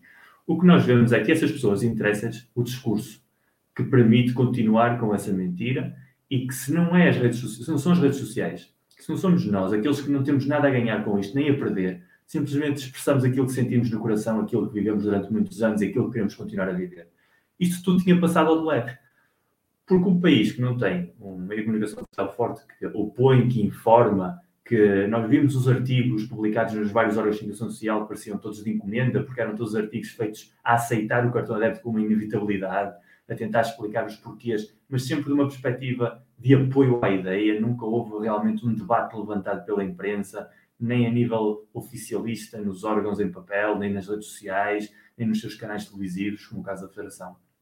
Tudo isso nos leva a crer que havia aqui um, consórcio de, de, vontades de que isto realmente funcionasse e que esbarrou com uma resistência, como uma aldeia de pequenos gauleses, como fomos neste caso, e como teremos de ser noutros assuntos também que já falámos aqui. Agora, não nos podemos enganar é achar que ganhámos isto só por ter feito este pequeno ruído, porque, volto a dizer, se não, se não há eleições, se não há algo a que os partidos têm medo de que possa incorrer numa perda eleitoral, isto podia ser arrastado durante mais meses. Cair, cairia sempre, porque a realidade é que é um fracasso em toda a linha. E se não seria um fracasso constitucional, se não seria um fracasso a nível de vezes que os próprios clubes começariam a entender onde é que lhes doía na pele e iam também, se calhar, começar a tomar medidas. Clubes que foram cúmplices silenciosos da mesma maneira que as autoridades, tanto da Liga, cujos discursos fatalistas dos Pedros Proenças e do, e do Fernando Gomes entravam na linha do, do, que o governo queria. E afinal de contas, como diz o João bem ao início, é uma vitória que nós nos devemos atribuir a nós, eh, não por egolatria, mas por saber que nunca vamos poder contar com as autoridades ou com a imprensa para nos apoiar em assuntos sérios do nosso futebol, porque eles vão estar sempre do mesmo lado, do lado oficialista, e o lado oficialista vai sempre ser aquele que quer o pior para nós. João, oh, oh, Miguel, tenho que só dizer aqui uma coisa, porque tu disseste que não concordavas e eu ouvi atentamente, mas tenho que dizer aqui uma coisa que, que não é, nem, nem tem a ver com política, eu estou perfeitamente à vontade com o ponto de vista das, de, das questões políticas, o João ainda disse. Eu, eu já, eu, toda a gente que me segue no Twitter sabe perfeitamente que eu sou de esquerda, nunca votei no PCP, nem, nem tenho nenhuma relação com o PCP, mas há que dizê-lo que o PCP esteve sempre do lado certo da discussão. O PCP, em 4. Não, mas há bocado estavas a, a, a, colocar o PCP, a 4 de janeiro de 2019, Sim. foi contra uh, esta questão que estava colocado na lei do governo contra o combate à violência e ao racismo, eles estiveram do lado certo daquilo que nós achamos do lado foi, certo. Foi o que eu estava a dizer. Estes, estes partidos têm sempre mas, estas bandeiras. Não, mas eu acho que não é bandeira, eu acho que aqui, eu acho que aqui é, é, é algo identificável. Bem, enfim, e depois entramos aqui noutra discussão. Acho que aqui o, o PCP aí a iniciativa liberal, obviamente, não esteve na discussão e porque não existia o partido nem tinha assento parlamentar na altura, e eu acho que o PCP, desse, desse ponto de vista, esteve muito bem. E vou-te dizer, a medida do PCP foi rejeitada por questões políticas que nada têm a ver com, com a discussão. Porque se o projeto de lei fosse lido concretamente e, e se fosse tido em atenção, tinha sido tinha baixado à comissão, a oitava comissão, para discutir na especialidade, porque tinha ali coisas absolutamente que faziam sentido, a aplicação indiscriminada das normas e realidades totalmente diferentes, o cartão de adepto, as zonas de condições especiais e de permanência dos adeptos, a equiparação de uma manifestação ideológica política de um ato criminoso de racismo ou xenofobia, enfim, havia aqui uma série de coisas que faziam todo sentido de serem discutidas. Foi uma pena, felizmente passou a da ilha porque teve mesmo quase por aí. E concordo, como tu dizes, que é um ponto muito importante. Se a, se a Assembleia não estivesse uh, dissolvida ou em, em vias, na altura já nem sei se já estava dissolvida ou se ia se dissolver, mas pronto, tinha sido dissolvida há pouco. Tenho, também sou capaz de concordar que dificilmente se calhar esta, esta coisa não passaria, porque o, PCP, o PS continuaria na sua posição. Aliás, foi na própria Assembleia que se disse, ou, ou dias antes, já não me recordo, que disse a verdadeira razão do cartão de adepto quando alguém disse, muito próximo do PS, disse que a verdadeira razão do cartão do adepto era um combate às claques. Eh, e, portanto, Sim. deita por baixo, por, deita abaixo qualquer teoria mais. que era pela luta da, da, da violência, do racismo e da xenofobia. Claro. Um, e, obviamente... Só uma coisa enfim. muito importante. Não se esqueçam, aqueles que nos ouvem, aqueles que nos veem, que muitas daquelas pessoas que estão naquele, naquela Assembleia da República ou que estão ligados a esses partidos de poder, quando já não tiverem esse cargo, ou quando a coisa estiver mal em político, se calhar aparecem como comentadores televisivos associados a um clube. Claro. E aí já vão saber muito de futebol e vão entender muito. Mas quando se fala sobre uma coisa tão importante no Parlamento, ficam todos absolutamente calados, parecendo que desconhecem absolutamente o que é a realidade. Portanto, como sempre, é o que eu dizia antes, as autoridades nunca vão tomar o nosso lado. Nunca vão estar E o João disse uma coisa muito importante, que é, eles entram no menos dois, vão ao estádio, tal, catering, sei mais, descem, menos dois vão para casa e foi impressionante. Eu, eu assisti ao debate todo, assisti à votação, li os projetos de lei todos, estive ali a ver a coisa durante a tarde, enquanto trabalhava, tinha a televisão aqui, exatamente onde estou neste sítio, ali na televisão a ver, e fiquei espantado, porque há ali uma coisa que é, é, é, é a única intervenção que acabou por ser, ter alguma dose de realismo, e eu disse na altura, acabou por ser a do Ventura, que está nos atípodas de, do ponto de vista político, de que, que lidera um partido que eu abomino completamente, mas foi o único, e sabes porque é que foi o único que soube dizer qualquer coisa que fazia sentido? Porque é o único que sabe o que é ir ao estádio e que, e que conhece um bocadinho, até, apesar de tudo, isso, um bocadinho dos meandros, como é que é o futebol problema, funciona. É o problema claro. do cenobismo português, porque claro, eu, claro, claro. antípodas da direita, claro. e, e claro. não tenho nenhum problema a dizer com isso, aqui em Espanha, o alcalde de Madrid, o atual alcalde de Madrid, uh, é um adepto fanático do Atlético de Madrid. Fanatiquíssimo. Aliás, o ídolo dele é o Futres. Ele chegou uh, a falar sobre o Futres no programa e o Futres depois foi chorar, uh, fazendo as coisas que o Futres gosta de fazer. Antes de ser alcalde de Madrid, mas já sendo deputado, ele ia ver os jogos do Atlético de Madrid no seu lugar anual, no fundo, atrás da claque. Isto é uma pessoa que é o porta-voz do Partido Popular Espanhol, ou seja, é uma das pessoas com os cargos mais importantes em Espanha. E até há dois anos, quando ganhou a alcaldia por questões de segurança, disseram que não podia continuar ali a ver os jogos e que tinha de passar a, ao, camarote, mas até o momento em que as eleições, ele ia ver os jogos atrás da claque. Ou seja, aí não, aqui não existe esse cenobismo haverá, como em todos os lados, mas esse cenobismo cultural português de que se tu estás de fato e de estar no teu camarote, como dizia o João, com o teu catering, entrar no teu parking com bilhetes de convidados que nem sequer os pagas, uh, a devolver e a receber favores, essa, essa cultura das gentes políticas portuguesas ao futebol, esse desprezo pelas gentes do futebol, eh, essa escumalha, esse povão, esse, esse, esse, afastamento que existe, depois é o que leva a que tínhamos as estruturas uh, dirigentes organizativas e a legislação social que temos. Olha, eu um, vou só terminar esta, esta parte do, do cartão do ADEP para deixar um grande abraço ao programa. Eu, não tirar. Eu, eu, queria jantar, é, é só para saber. Não, vou, vou vamos mesmo para, para, a parte final, só aqui para passarmos as, os nossos destaques, as nossas sugestões. Eu trago aqui um, uma revista que acho que já trouxe aqui uma vez, mas volto a trazer aqui, que é a Football Weekend, eh, que se consegue encontrar nas lojas de tabaco, pelo menos em, eh, em Lisboa. E muito rapidamente, porque também fiquei prometido depois ao, eh, ao pessoal de Faro mostrar, mostrar não, tentar depois fazer a digitalização de uh, fotos. Isto é pessoal que anda a viajar durante o fim de semana uh, por estádios um pouco por todo, todo o mundo, toda a Europa, e vejam só onde é que eles foram parar. Não sei se conseguem ver. Assim, Estádio São Luís em Faro. São Luís em Faro, não é? é. Coisa linda. Portanto, é um dos destaques da, da revista deste, deste mês e contam sempre boas histórias. Aqui vê-se bem, era esta parte que eu queria, queria mostrar. Um, e portanto, se conseguirem encontrar Futebol Weekend, sei que o Miguel também tinha aqui uma, uma sugestão. Sim, hoje não há Galhardete porque já estamos aqui há muito tempo, portanto vamos deixar isso para a próxima edição. Mas trago aqui um livro que acho que é de leitura obrigatória, que se chama La Evolução Tática do Futebol, que é o novo livro do Martin Perarnal, o autor das, mais conhecido, o autor das, dos livros sobre o Pep Guardiola, das biografias sobre o Pep Guardiola, e, e, que é basicamente quem gosta de história de futebol e quem gosta da história da tática do futebol, tem o Inverting the Pyramid de Jonathan Wilson como a, a, obra máxima, digamos assim, que se pode consultar. E este livro é suposto ser a versão em, em espanhol, ou a versão hispânica, digamos assim, uh, desse Inverting the Pyramid, mas focado numa figura que é o falso 9 o, o que faz com este livro, que é uma autêntica bíblia, em termos de tamanho, em termos de explicações táticas, com, com exemplificações gráficas, uh, ou seja, é um livro completíssimo em todos os sentidos. E cuidado, é um livro que vai só de 1863 a 1945, é só a primeira parte, a segunda parte ainda vai sair mais à frente, o que diz muito da complexidade do que está aqui, porque se alguém consegue escrever 737 páginas sobre o futebol até 1945, nem quero imaginar o, o, segundo volume como é que vai ser. O livro é absolutamente brutal. Eh, eu tive a sorte de ter sido convidado para colaborar no livro, eh, da mesma maneira que, que outras personalidades a nível mundial, o próprio Pep Guardiola, eh, na parte em que se falava sobre o futebol português, sobre a evolução do. Da Peraí, tu participas no livro no mesmo nível de Pep Guardiola? Parece que sim. Muito bem. Estamos a ficar muito finos. Estamos a ficar muito finos. Saramago. Eu, eu, é assim, o Guardiola vai estar com Saramago no meu livro. Isso é que é essa. Eu sou arroz do hospital do livro. Não, não é. Não, não. Foda-se. O arroz do hospital é uma coisa mesmo fraca. Tu não és um gajo fraco, por amor de Deus. Dentro da companhia. A única coisa fraca que tu tens é ter o clube que escolheste. Mas isso, meu amigo, isso. Pronto, são as coisas que fazemos na vida. Mas tirando isso, não és o arroz branco, nem pensar. Miguel, para se comprar esse livro, para se comprar esse livro em Portugal é online?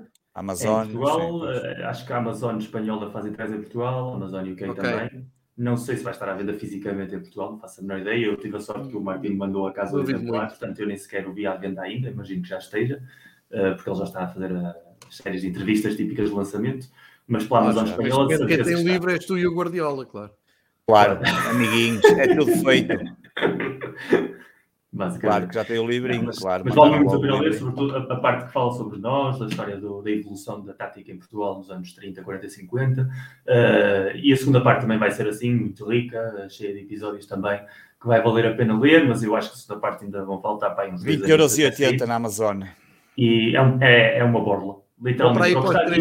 Mas mais, se comprares a versão Kindle, a versão para ler no coisa, custa 4,74€, que é uma coisa que os portugueses também cá não conseguem perceber. Eu, eu sei que não há, lá está, voltamos à escala. Não é? Tu cá em Portugal, se quiseres comprar um livro de capa, capa dura, não é? Daqueles assim, à antiga, coisas assim, pagas 30 e tal euros. Se quiseres comprar a versão do e-book, é um descontinho de 2 ou 3 euros, que é para poderes ir tomar o café enquanto é, lês no teu. É, é pá, aqui na Amazon ao menos, 20 euros o livro, 4 euros. Também não digo para chegar a este nível de desconto, mas eu imagino que o desconto seja porque já eles olharam, ei, Guardiola, Miguel Pereira, é pá, isso é 4 euros, senão ninguém compra. Mas tirando esse pormenor, eles fazem mesmo, e eles incentivam a que se utilize. Uh, eh, um, eh, Pedro, já que estás na página, manda vir um para cada um e. É pá, eu, eu, eu, eu, eu costumo dizer isso, é óbvio que estes livros vão se encontrar todos na pirataria, mas, mas eu acho que estou tentado a dar 4,74€ só por ter lá o Miguel, não é por ter o Guardiola, porque o Guardiola está cheio de dinheiro que vá-se lá lixar. Agora o Miguel, eu não. não vejo nada, eu não vejo nada por isso. Eu sei que não, mas fico contente. E tu ainda não lá e, que é mais grave. reconhecido, reconhecido, obviamente. Tens alguma sugestão, Varela? Não, não tenho sugestões. Não, não, não, não, eu tenho fome porque a minha filha já veio aqui perguntar quanto tempo é que demoras para irmos jantar. Não, mas não, não, tenho, não, tenho, não tenho nenhuma, nenhuma sugestão. Um, não, não, para já não. Quando, quando acabar de ler aí uns livros, depois falarei disso e, e dessa maravilha. Mas, mas Chama já reunião? É pá, sim, até porque é só porque eu tenho que ir jantar, senão podia, eu posso jantar e voltar. Hoje não tenho mais nada para gravar. Às 9 horas joga o José de Souza no Grande Slam de, de Artes. Pois e, é. Portanto, se quiserem ver, às 9 horas podem sempre ver. Queremos português, muito. eu acho que sim. É melhor Queremos de toda a merda que tu vais ver de certeza a seguir. é, portanto, é, um, Epá, vou, já... vou, de facto, confirma-se. Vou, agora vou-me inteirar dos últimos jogos da fase da UEFA de qualificação para amanhã fazer Exato. um especial aqui no Fever Pitch com o balanço dos, das é equipas que, que são apuradas, explicar isso o é playoff e esperar também das notícias da África. Porque eu digo ao pessoal muitas vezes que não há reuniões de 3 a 10, mas o Fever Pitch continua vivo nos domingos esportivos e nesses especiais. Sim, sim. E a claro. malta sabe disso. Quem tiver a certo, certo. podcast tem isso. Não tem o glamour de ter o Varela, mas. Uh, Obviamente, é até porque hoje a minha cota das neiras atingiu o limite máximo e eu não posso dizer mais as neiras até ao final do campeonato. Mas tirando isso, é, só, é chato porque depois as pessoas vão, vão ainda tentam cancelar o programa de João. Não sei é, se. Por causa desta nova onda de cancelamento. Vou fazer o upload deste episódio com o título Arroz do hospital. É pá, eu perfeito, eu acho que sim. E é justo. Né? É justo e pareceu-me um bom, uma boa comparação. Um, então fiquem bem, boa sorte abraço. para a taça. E para a semana vamos tentar encontrar-nos aqui. aqui Marcamos sim. encontro com todos sim. os ressacados das reuniões dos três Sim, eu se, fosse, eu se fosse a vocês começava já a pensar numa, numa potencial data, porque para a semana já tenho três para gravar, portanto é só naquela, se quiserem. Peço desculpa, já. para a semana, porque para a semana a tocha olímpica é só por isso, e tocha olímpica como é de 15 e 15 dias agora, por causa dos Jogos Olímpicos de Inverno, uh, e nós já estamos a gravar. Para a semana, é para, ah, para a semana? É já para a semana? É, já a semana. Ah, então ainda temos esse problema, porque eu devo ir a Lisboa. Tem que ser na quinta-feira. Ah, bem, parecia quinta-feira. Parece-me bem, acho que sim. Estamos a combinar isto em direto, é isto? Pronto, e é, portanto, é, liguem, liguem 823 23 41 para quinta-feira às 18 horas ou 823 23 42 para terça-feira às 18h30 e depois nós escolhemos. Como fazes no Twitter para tirar bilhete no guichê de reclamações. Exatamente. Bem, Olha, Miguel, Pedro, grande, grande abraço. abraço. boa semana, boa sorte para a taça. Todos. Voltamos com mais discussões de futebol português na próxima semana e prometo que uh, vamos arranjar outro bom título como Arroz Hospital Muito para bom. a próxima semana. Obrigado a todos. Um abraço.